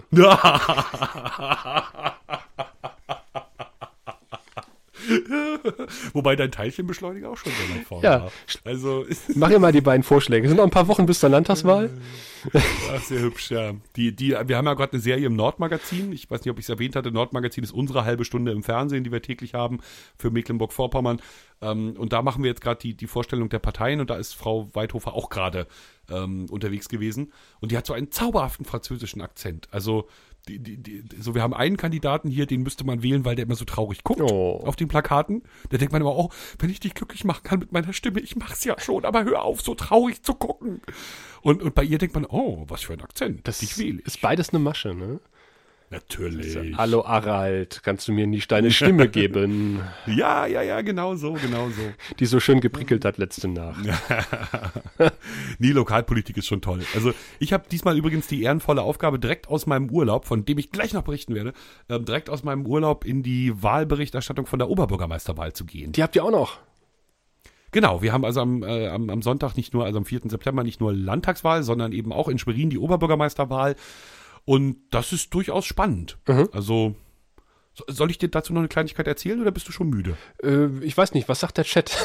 nee, ich, ich höre hör dir aufmerksam zu. Also als ob wir hier den, als ob wir hier populistisch wären und, und einfach auf den Chat hören. Wenn wir bei Wahlbeteiligung sind, äh, ich, ich gucke mal auf die aktuellen Hörerzahlen, äh, ob die schon sinken. Vier, glaube ich. Ja. Also viel weniger werden es ja gar nicht. Drei. Drei sind es jetzt, glaube ich, ne? Es gab, glaube ich, mal so Statistiken bei Xeni, wo man gucken konnte, wer gerade online ist und wer nicht, äh, aber mit einem Verlauf. Aber Nein, dann erzähle ich zumindest noch eine Kleinigkeit. Ähm, die, die Bewerber in Schwerin haben es echt schwer. Also haben es wirklich schwer. Ähm, die Bürgermeisterin von der Partei Die Linke, wie gesagt, ist durchaus eine streitbare Person, überhaupt keine Frage. Also gerade ihr, ihr Umgang mit vielen Themen, so viel persönliche Betroffenheit, Mundwinkel nach unten ziehen, schmollen und so, der ist schon manchmal merkwürdig. Und bis jetzt gab es zwei Skandale. Das eine war Büromöbel, die angeblich super teuer äh, sein, ge gewesen sein sollen. Das weiß ich nicht, kann sein, ja, ne? Also äh, die, die, da hat jemand gesagt, hier, Frau Bürgermeisterin, wie passt denn das zu Ihrem Sparkurs, wenn Sie hier sich teure Büromöbel anschaffen? Und ein zweiter Skandal war dieser insgesamt, und jetzt wird es leider bitter, dieser insgesamt 60-fache sexuelle Missbrauch an jungen, an Jungen, an, an ähm, jungen Menschen, und, also Kindern, ähm, den ein Vereinsvorsitzender eines örtlichen Vereins begangen hat und ähm, wo das Jugendamt derb in der Kritik steht. Ne? Also das ist nochmal ein ganz eigener Fall, da müsste man nochmal extra drüber reden. Aber das sind so die zwei Skandale, die hier passiert sind. Über beide ist sie nicht gestolpert. Und ansonsten ist ihre Bilanz gar nicht so schlecht. Ne? Jetzt kann ich mal als Lokalpatriot ein paar Sachen aufzählen. Also, warte mal, gar nicht so, gar nicht so schlecht ist das höchste Lausitzer Lob, was man vergeben kann. ja, das ist auch das höchste, höchste Lob, das mein Chef vergeben kann. Also auch, äh, ja, ja. Ne, So anerkennend nicken würde eigentlich bei ihm schon reichen. Ähm, wir, wir haben ja so ein Gewerbegebiet erschlossen, das haben schon ihre Vorgänger gemacht. Da ziehen auf einmal Firmen hin. Die Immobilienpreise wie überall explodieren. Ne? Die Menschen kaufen Immobilien wie wahnsinnig. Es wird, wird eine neue Schule gebaut. Ne? Wir brauchen wieder plötzlich eine neue Schule, obwohl wir bislang immer abbauen mussten. Ähm, mit dem Innenministerium hat sie so halbwegs äh, alles, was mit Geld äh, läuft, ne, so unsere große Verschuldung und so, das hat sie halbwegs im Griff, zumindest im Kontakt mit dem Innenministerium. Die hauen uns nicht mehr jeden Haushalt sofort aus der Hand, sondern ne, da gibt's ernsthafte Verhandlungen drum und hinterher kann man dann tatsächlich aus seinen Vereinen wieder Geld geben und sogar freiwillige Leistungen auszahlen, auch wenn das Innenministerium ein bisschen meckert. Dann hat sie, was das Theater betrifft, die Kuh vom Eis gekriegt. Wir hatten nämlich ein Staatstheater, das der Stadt gehörte. Ganz alleine. Das ist natürlich doof, ne? wenn so eine Stadt wie Schwerin mit 100.000 Einwohnern mit einem Theater ansitzt, das unfassbar viel Geld kostet. Und alles Geld, was vom Land kam, kam so, na halt quasi freiwillig. Ne? also ja, worauf, ja. worauf das, Land- so das Land konnte mal sagen, ach, oh, ah, hm. so. Und da gibt's jetzt eben eine große neue Gesellschaft, wo das Land Hauptgesellschafter ist. Und jetzt hat das Land das Theater an der Backe. Schwerin muss zwar immer noch zahlen, viel, aber ne, so erstmal hat man da auch die Kuh vom Eis. Also, ne, die, die hat einfach eine verdammt gute Bilanz, habe ich so den Eindruck, sodass sich die anderen Kandidaten echt schwer tun, ihr so richtig an Karren zu fahren. Ähm, mein Tipp ist Stichwahl, aber ich weiß noch nicht, mit welchem Bewerber. Ich weiß noch, wo ich bei der Wahl, äh, Bundestagswahl, das müsste ja dann, wann war das, 2000, wann ist die FDP so stark geworden? War das 2007? Oder 2000. Äh ich weiß es nicht mehr. Es war bevor die heute Show angefangen hat, über, über sie herzuziehen.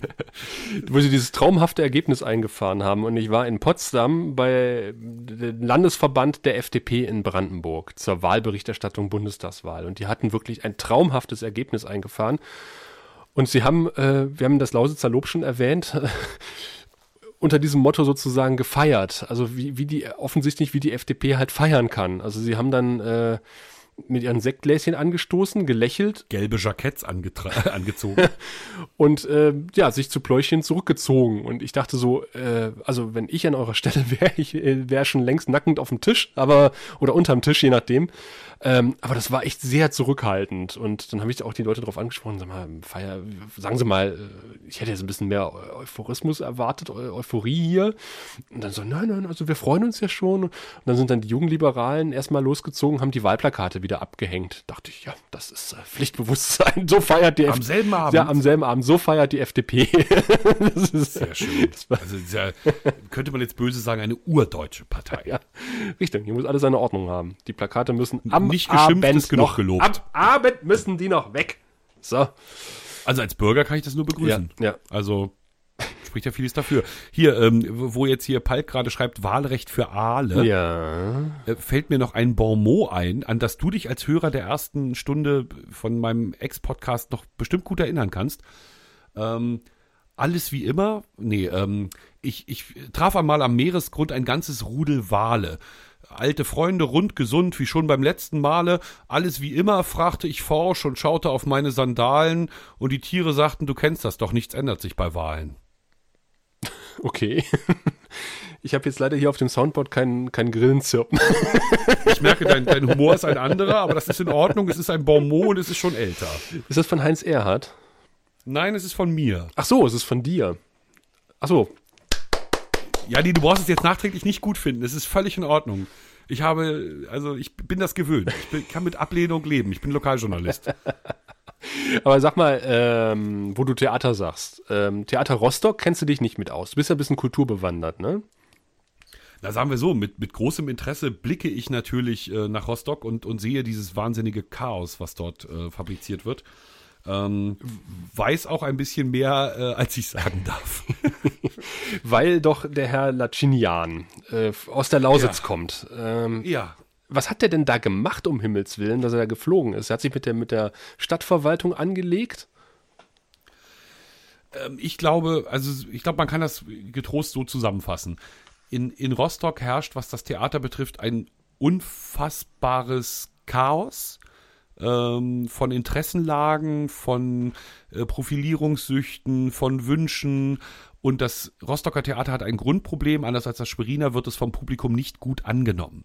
Also jetzt gar nicht so, dass die nicht hingehen, die gehen durchaus hin, wenn dann gespielt wird und so, aber äh, sie gehen erstmal nicht so viel hin wie in Schwerin. Und dann unzufrieden. Und sie, sie würden nie für ihr Theater kämpfen, so, also zumindest nicht viele. Mhm. Also hier in Schwerin ist das immer gleich die halbe Stadt und da hält sich das eher in Grenzen.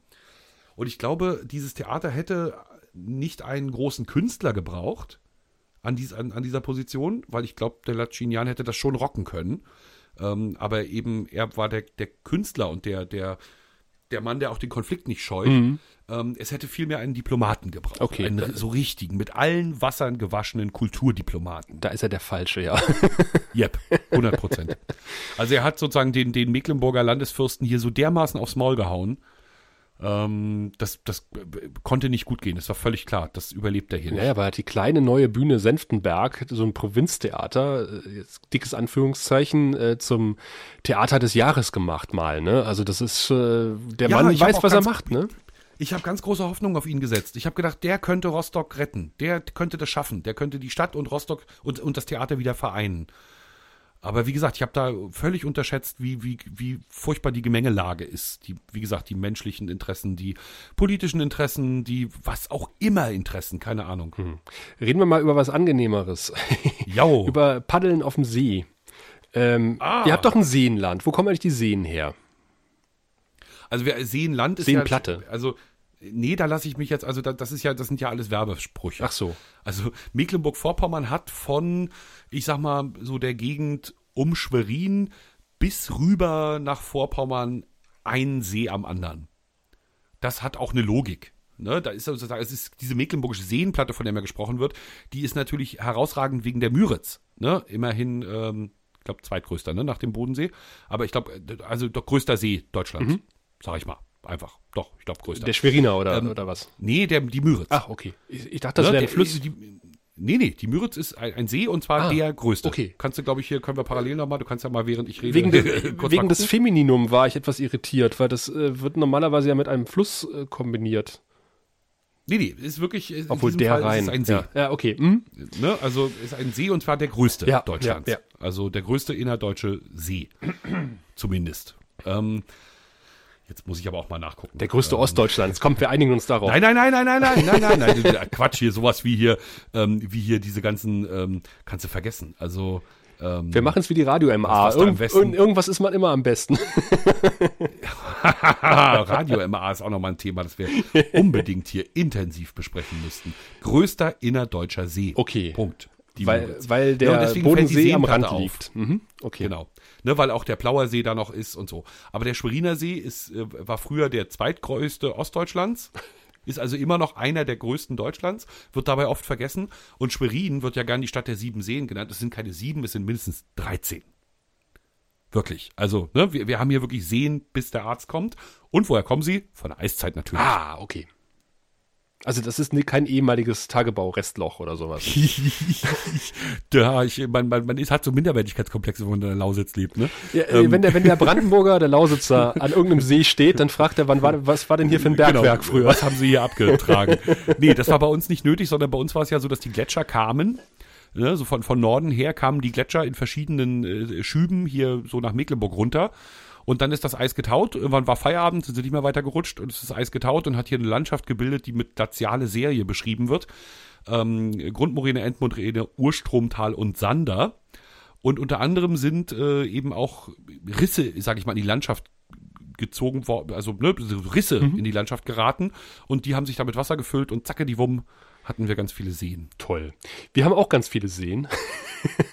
Aber wie gesagt, das ist äh, tagebaubedingt. Da war früher mal ein Bagger tätig und hat äh, quasi das Loch, was die Eiszeit bei euch von selbst gemacht hat, mühselig mit einem Bagger ausgehoben. Hat nebenbei noch Vorher wurden ganz viele Menschen entvölkert, ja, hier ja. wurden ganze Regionen entvölkert. Hat nebenbei noch ein bisschen Kohle abge abgebaut und äh, dann stand dann die Lausitz irgendwann da äh, mit äh, lauter Löchern im Boden und hat gedacht, was machen wir jetzt damit? Ähm, hat mit dem Senftenberger See, der glaube ich in den 70ern geflutet wurde, ähm, einen der ersten gefluteten Tagebauseen der DDR gehabt. Ähm, und da hat man gesagt, Mensch, das können wir mit den anderen Löchern ja auch machen und dann verbinden wir die miteinander mit schiffbaren Kanälen, jedenfalls teilweise, und bauen da ein Seenland. Ähm, prinzipiell gute Idee. In der Praxis hat es den Nachteil, dass nebenan natürlich immer noch aktiver Tagebau ist. Und wenn man so ein Grundwasser absenkt und da was rausholt aus der Erde, das Grundwasser wieder ansteigen lässt, ähm, dann wird es ziemlich sauer äh, weil es spült dann irgendwelche Mineralien aus dem Boden aus und nicht nur Mineralien. Du hast von der braunen Spree vielleicht schon gehört, die ja. Oh ja. Ja, mhm. äh, Eisenoxid. Also, also von dir zugegeben. Ja, ich ne? glaube, ich das, da hat man ersten der braunen Spree gehört. der mhm. Pilotfolge drüber geredet. Äh, also nicht nur die Spree ist braun bei uns und äh, hat Sulfatbelastung, sondern äh, auch die Tagebauseen haben nicht unbedingt die besten Wasserqualitäten. Ähm, formulieren wir es mal so. Ähm, die sind zum Teil etwas sauer was den Touristikern natürlich auch Achtung, sauer aufstößt. Und ähm, ja, bei uns ist der Tagebausanierer LMBV, steht für Lausitzer und Mitteldeutsche Braunkohleverwertungsgesellschaft. Wer sich das ausgedacht hat, das, äh, dem, der bekommt auch einen Preis. Äh, zuständig, diese Tagebauseen äh, zu sanieren oder, oder erstmal anzulegen, zu fluten, aufzupassen, dass bei der Flutung, wie es in Nachterstedt äh, man ja mitbekommen hat, nicht zu solchen Sachen kommt wie in Nachterstedt, sondern äh, da wird dann mit speziellen Rückel, äh, Rütteldruckverfahren und unterirdischen Sprengungen, unter, unterirdische äh, Dichtwände gebaut, damit es halt nicht abrutscht. Und sie fluten das ganze Ding auch mit Spreewasser unter anderem, äh, was ja wie gesagt auch nicht unbedingt die beste Qualität hat. Und äh, das sorgt dafür, dass die Wasser und der, die LMBV ist auch dafür zuständig, die Seen in einem Zustand zu übergeben, äh, der dann touristisch nutzbar wäre.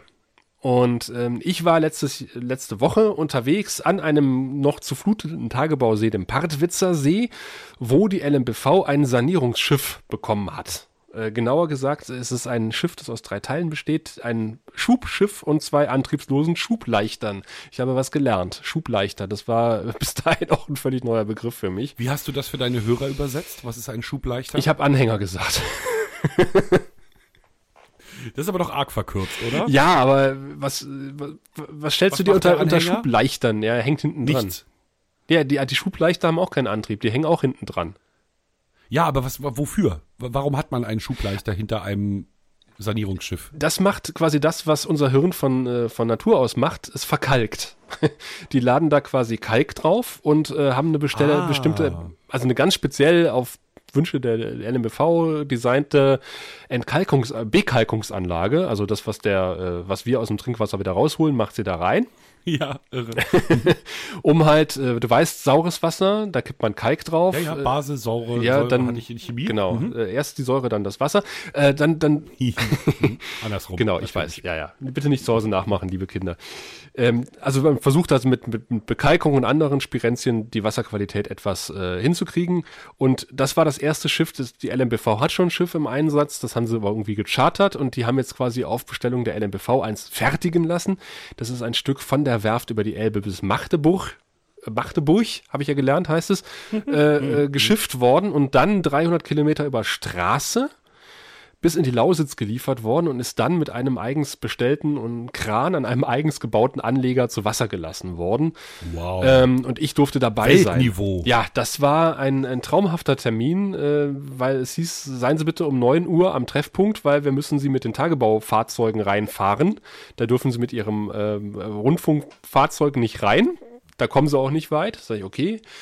Ähm, also muss ich um 9 Uhr da sein. Das heißt für mich halt irgendwie, ja, halb, halb acht losfahren. Das war noch okay. Ähm, und zu Wasser gelassen wurde das gute Stück dann irgendwann gegen Mittag, letztendlich. Das heißt, ich stand mit, du warst nur fürs Radio da? ich war nur fürs Radio da. Ich habe aber mit dem Handy ein paar Bilder gemacht und äh, habe es den Fernsehkollegen angeboten, aber wir haben es äh, versucht einzuladen. Es sah nicht so sexy aus, gebe ich ganz offen zu. Aber äh, ich bin halt auch nicht so nah rangekommen. Ich habe am Handy keinen, keinen, keinen vernünftigen Zoom. Ich kann die Schärfe einigermaßen regulieren. Ich kann keine Schärfeverlagerung machen.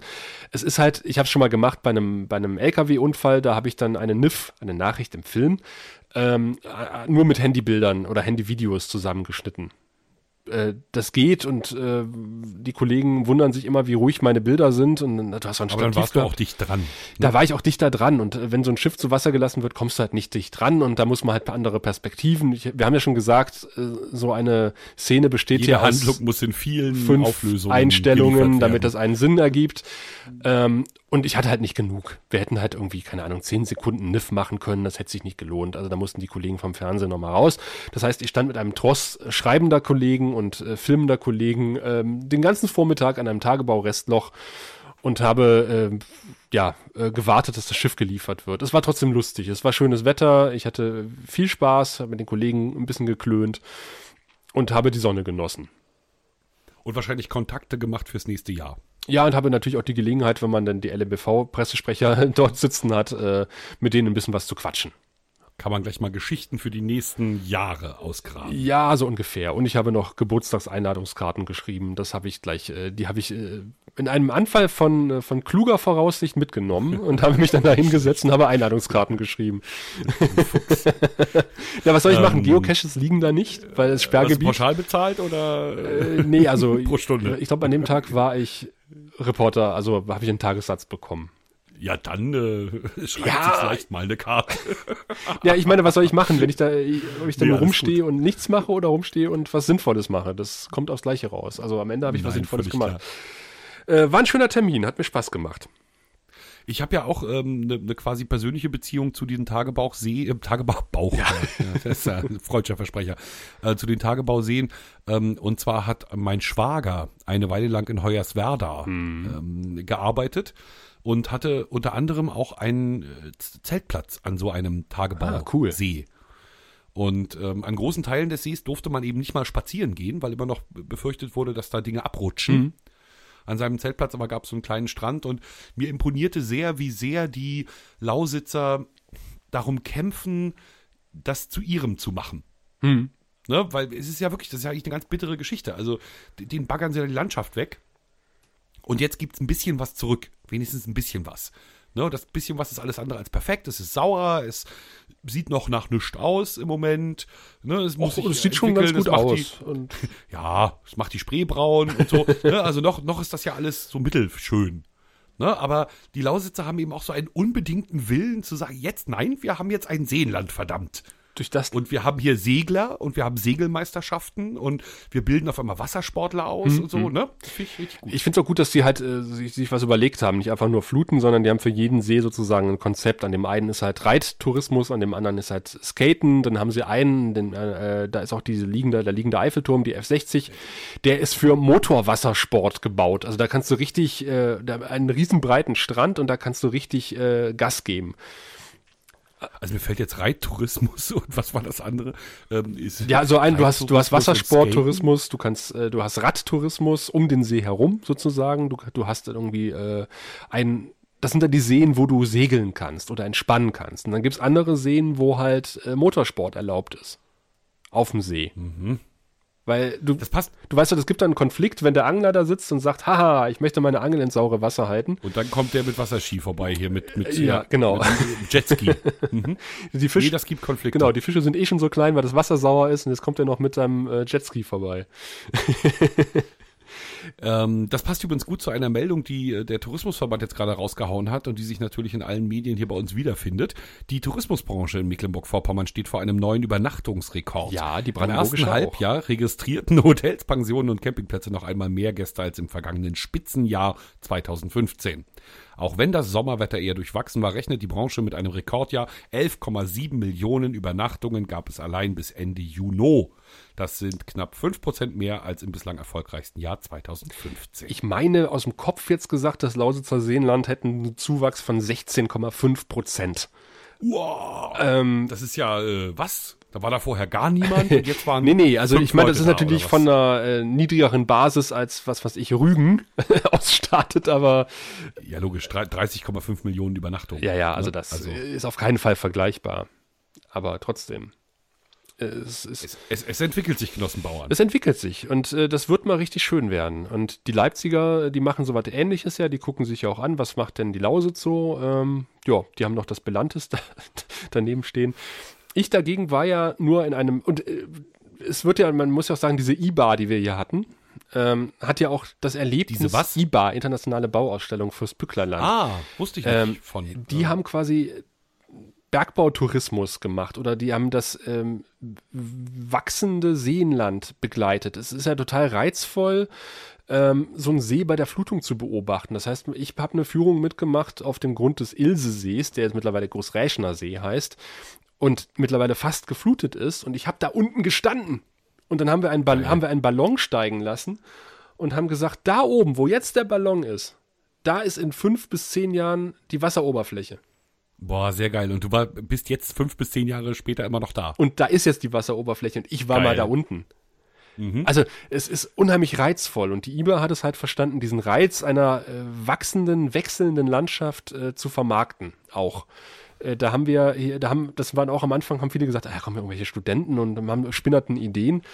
Aber aus den spinnerten Ideen ist echt, ist echt was geworden. Äh, unter, anderem halt auch, unter anderem halt auch dieser liegende Eiffelturm, diese F60, eine alte Förderbrücke, die man jetzt beklettern kann. Also da gibt's äh, Touren auf die F60 in 60 Meter Höhe, kannst du so eine Förderbrücke ablaufen.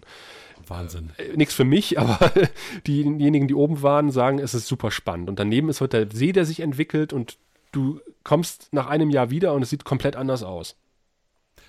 Da werden sich die Leute, die vorher ausgesiedelt wurden aus ihren Häusern, bestimmt darüber freuen, dass sie jetzt klettern können. Es gibt am Senfenberger See einen, der äh, zu DDR-Zeiten schon nicht gegangen ist. Der hat gesagt, er bleibt an der Tagebaukante wohnen und wohnt natürlich jetzt am, am Sedlitzer See. Und äh, die Grundstückspreise sind auch explodiert dort inzwischen. Also der sagte, okay, der musste halt 20 Jahre äh, Laub und äh, Laub und Stern, also äh, Lärm und Staub ertragen. ähm, aber jetzt hat er natürlich eine perfekte Wohnlage. Also da beneidet ihn jetzt jeder drum, ne? Also ich habe äh, bei deiner Diplomatie, ne, habe ich langsam das Gefühl, du könntest in Rostock Superintendant werden. nee, nee, nee, nee, so, so diplomatisch bin ich auch nicht immer.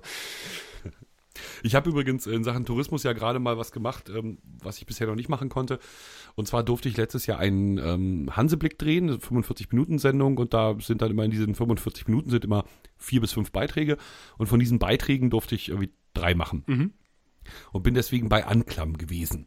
Das ist also für, für dich äh, Ziemlich kurz weit vor. Usedom.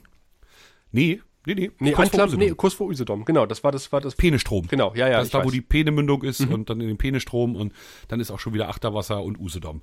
Und diese Region hat das Problem, dass alle nach Usedom fahren, aber keiner bei ihnen bleibt. Ja. Da haben wir ja so einen schönen Hanseblick gedreht. Das ist ein recht touristisches Format, ne? Lernt man einiges kennen aus der Region. Äh, paddeln auf der Peene mit dem Biber unterwegs und äh, die, die, die, der größte Versandhändler für Bogensportartikel sitzt auch in Anklam und sowas. Solch, solche Geschichten halt, ne? Das Kulturkaufhaus in Lötz. Dabei habe ich die Region sehr gut kennengelernt und habe mir immer gesagt, da musst du mit deiner Frau mal hin. Und das haben wir jetzt gemacht. Fünf Tage waren wir da. Und ich habe nur gestaunt, als ich da war, im Frühling letztes Jahr, waren wenig Touristen da. Ist ja logisch, ne? war Frühling.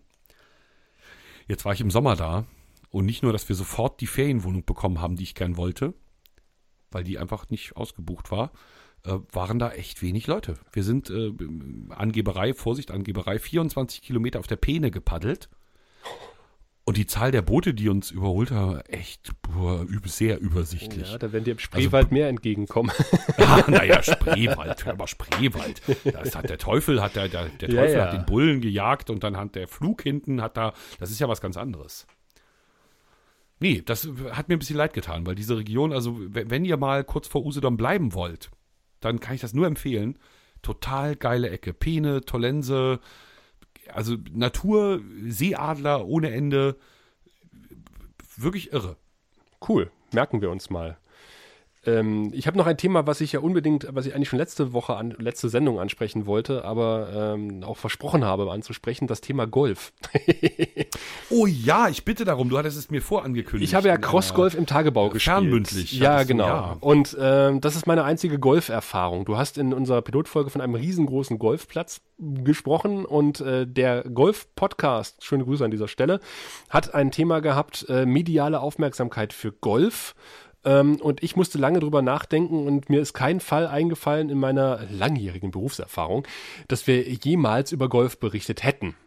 Ähm, außer vielleicht es ist ein Skandal und ähm, der unter dem Golfplatz wird Öl gefunden oder sowas in der Art. Aber das kam auch noch nicht vor bisher.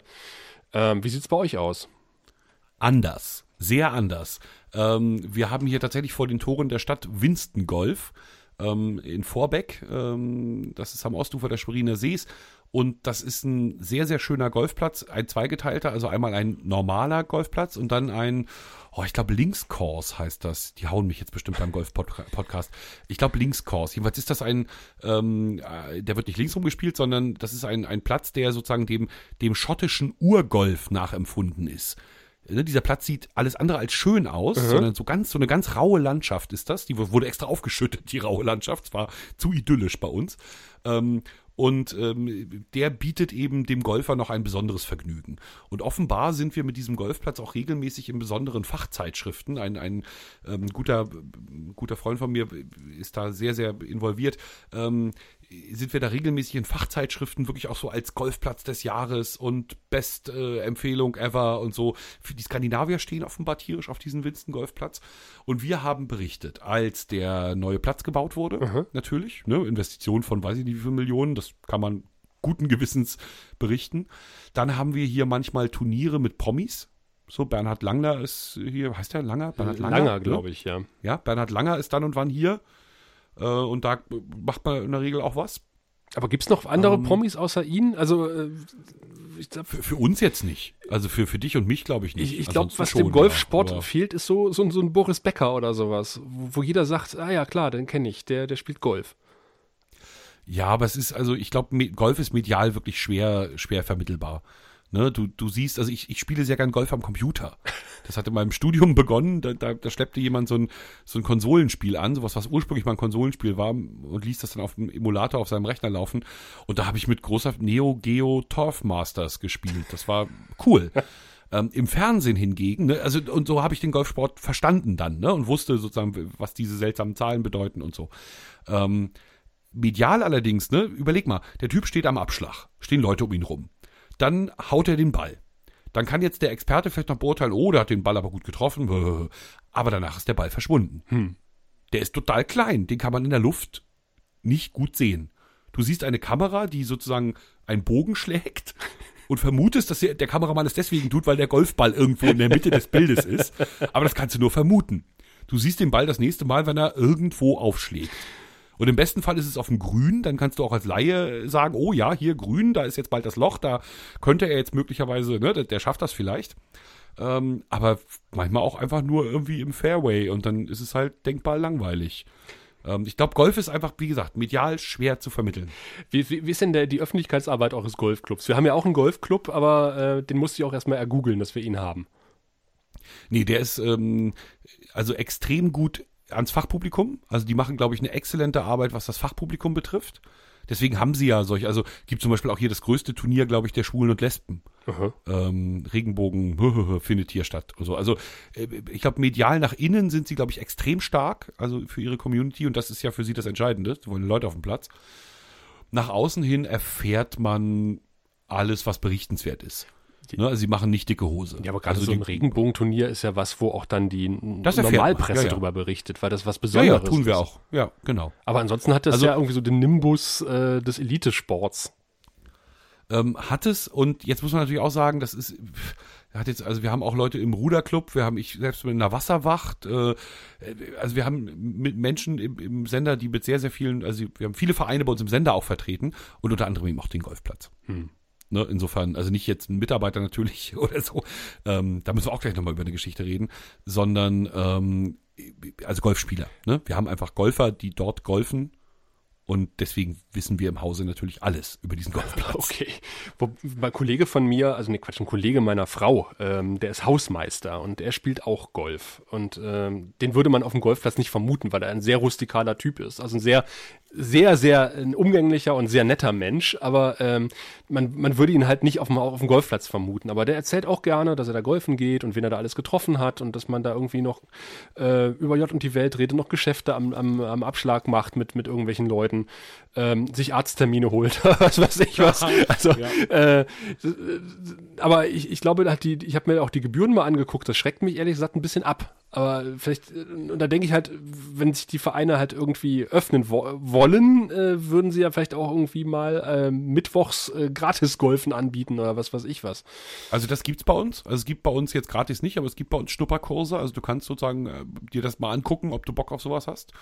Ähm, bei uns war es auch so, dass der Golfplatz, das fand ich ziemlich großartig, als ich noch bei der Diakonie war, äh, habe ich das live miterlebt, ähm, dass die regelmäßig mit einer Schule für zum Teil schwerst mehrfach behinderte Menschen zusammengearbeitet haben und äh, zum Beispiel Leuten, die nicht, die im Rollstuhl sitzen, Golfen ermöglicht haben. Da gibt es dann so einen Spezialrollstuhl, der, der hebt dich sozusagen automatisch in eine golftaugliche Position, aus der heraus du auch, wenn dein Oberkörper zumindest noch ein bisschen Kraft hat, hat, da dann äh, auch einen Golfball schlagen kannst. Also auch dafür haben die sich engagiert. Also man kann über den Golfplatz hier wenig Schlechtes sagen, glaube ich. Also Dann machen die einfach eine Außer- verdammt außer, dass gute sehr viel Fläche Öffentlichkeitsarbeit. einnimmt. Ja, ja, gut, aber so. immerhin, der, die wird bewirtschaftet. Ja, nein, es ist ohne Frage. Es ist aber auch jetzt kein Golfplatz, der armen Leuten gehört, sondern der gehört äh, ähm, Menschen, die, die so viel Geld haben, dass sie auch in der Region rundherum sehr viel Land kaufen.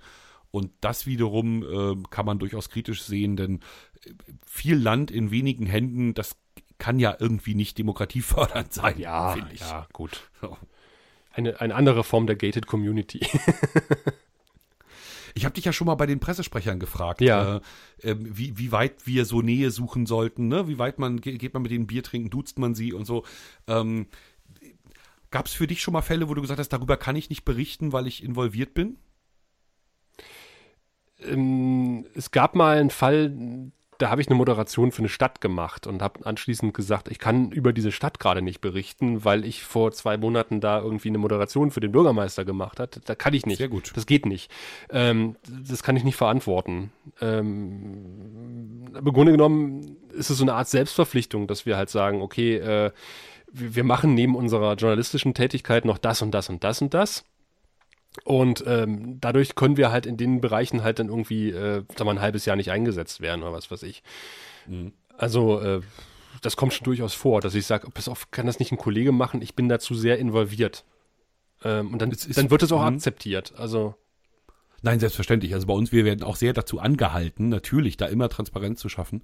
Ähm, ich muss auch, also ich muss natürlich nicht, aber wenn mir mein Job lieb ist, dann ähm, muss ich eben doch jeden Job, den ich außerhalb mache, meinem Redaktionsleiter melden. Hm. Ne, und ihn kurz mit ihm besprechen. Also es klingt jetzt total blöd, ich muss es natürlich nicht melden, sondern man, man trifft sich auf dem Gang oder ich gehe in sein Büro und dann plaudern wir ein bisschen und dann stelle ich ihm vor, wofür ich gegen Honorar arbeiten würde und dann gucken wir gemeinsam, ob es da irgendwie Probleme geben könnte. Ja, Probleme ne? gäbe es dann was, wahrscheinlich was für Konsequenzen das dann hat hinterher. Ne? Ob man dann bestimmte Themen halt nicht beackert. Insofern überlege ich auch mal sehr gut, welche Honorarjobs ich mache. Ja, ja. Ähm, manche sind gänzlich unproblematisch, einige Moderationen ne, finde ich gänzlich unproblematisch, aber es gibt eben auch Dinge, wo man tatsächlich sagen muss, okay, ähm, jetzt aber Finger weg. War auch gar nicht so einfach, weil ich ja die Seite gewechselt habe. Ich war ja vorher bei der Diakonie Öffentlichkeitsarbeiter und habe dadurch natürlich sozusagen Insiderwissen und Kontakte gehabt in eine große Branche. Hm.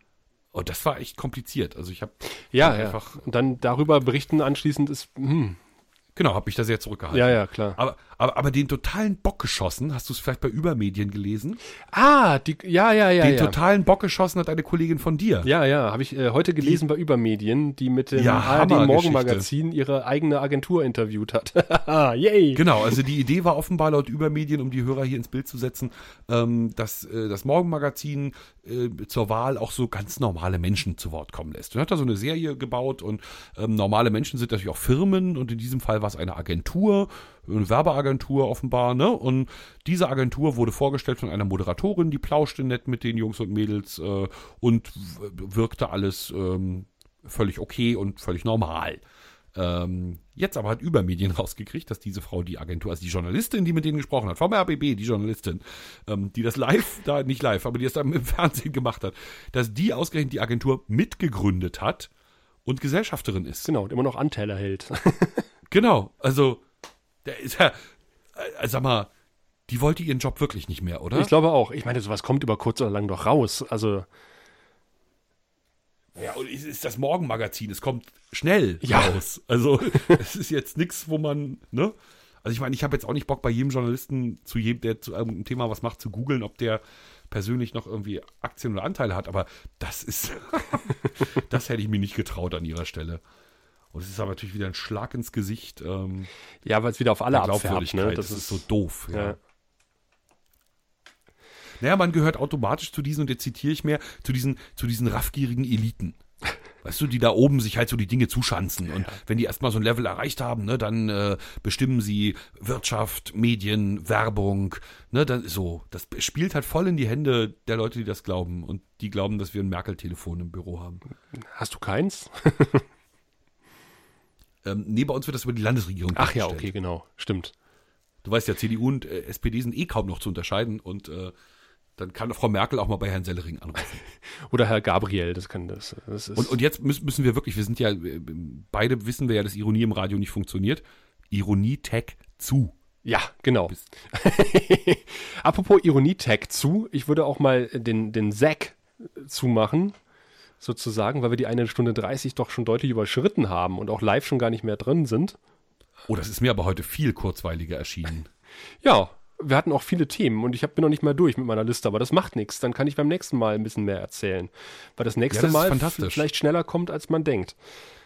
Genau, wir sind nämlich ganz guter Hoffnung, dass wir uns endlich mal, und das wisst ihr ja noch gar nicht, dass wir uns endlich mal persönlich zu Gesicht kriegen. Genau, wir kennen uns eigentlich gar nicht. Nee. nee. Wer sind also Sie haben, eigentlich, wir, Herr Nägler? Warum rufen Sie bei mir an? ähm, Sie, also wir haben unsere Fotos gegenseitig online gestellt. Ja, äh, insofern gibt es uns ähm, irgendwie, aber ähm, gesehen haben wir uns noch nicht. Und das würden wir gerne nächste Woche ändern. Und im allerbesten Fall, wenn ich nicht krank werde, wenn das Wetter nicht völlig tornadohaft um die Ecke da, daneben haut, dann äh, machen wir einen Podcast Aug in Aug. Und darauf freue ich mich besonders. Am Grill. Oh, das wäre, oh, mm, ah, am Grill soll ich ein Rezept mitbringen? Ich mache. So, zum Beispiel ja. äh, in, in, in Schinken gewickelten Camembert in Blätterteig auf dem Grill. Ich dachte, oh, in, in, fällst du um. in Schinken gewickelte Schweinesteaks. Man kann alles in Schinken wickeln und es wird besser. Avocado, in der Mitte statt des Kerns äh, Käse, außenrum ein Hackfleischbällchen und das Ganze mit Schinken umwickelt. Mm, das klingt alles sehr lecker. Ja. Das könnten wir vielleicht in die Tat umsetzen. Das gucke ich alles auf YouTube. du guckst ja Grillvideos bei YouTube. Ja, natürlich. Äh, der Mann hat wirklich Urlaub. Und ich genieße es. Naja, was genossen habe ich aber, äh, Moment, Überleitung, pass auf, genossen habe ich aber vor allem die Zeit mit dir. Das war ein sehr, sehr schönes Gespräch. Hab vielen Dank, lieber Sascha, hab vielen Dank, liebes Publikum.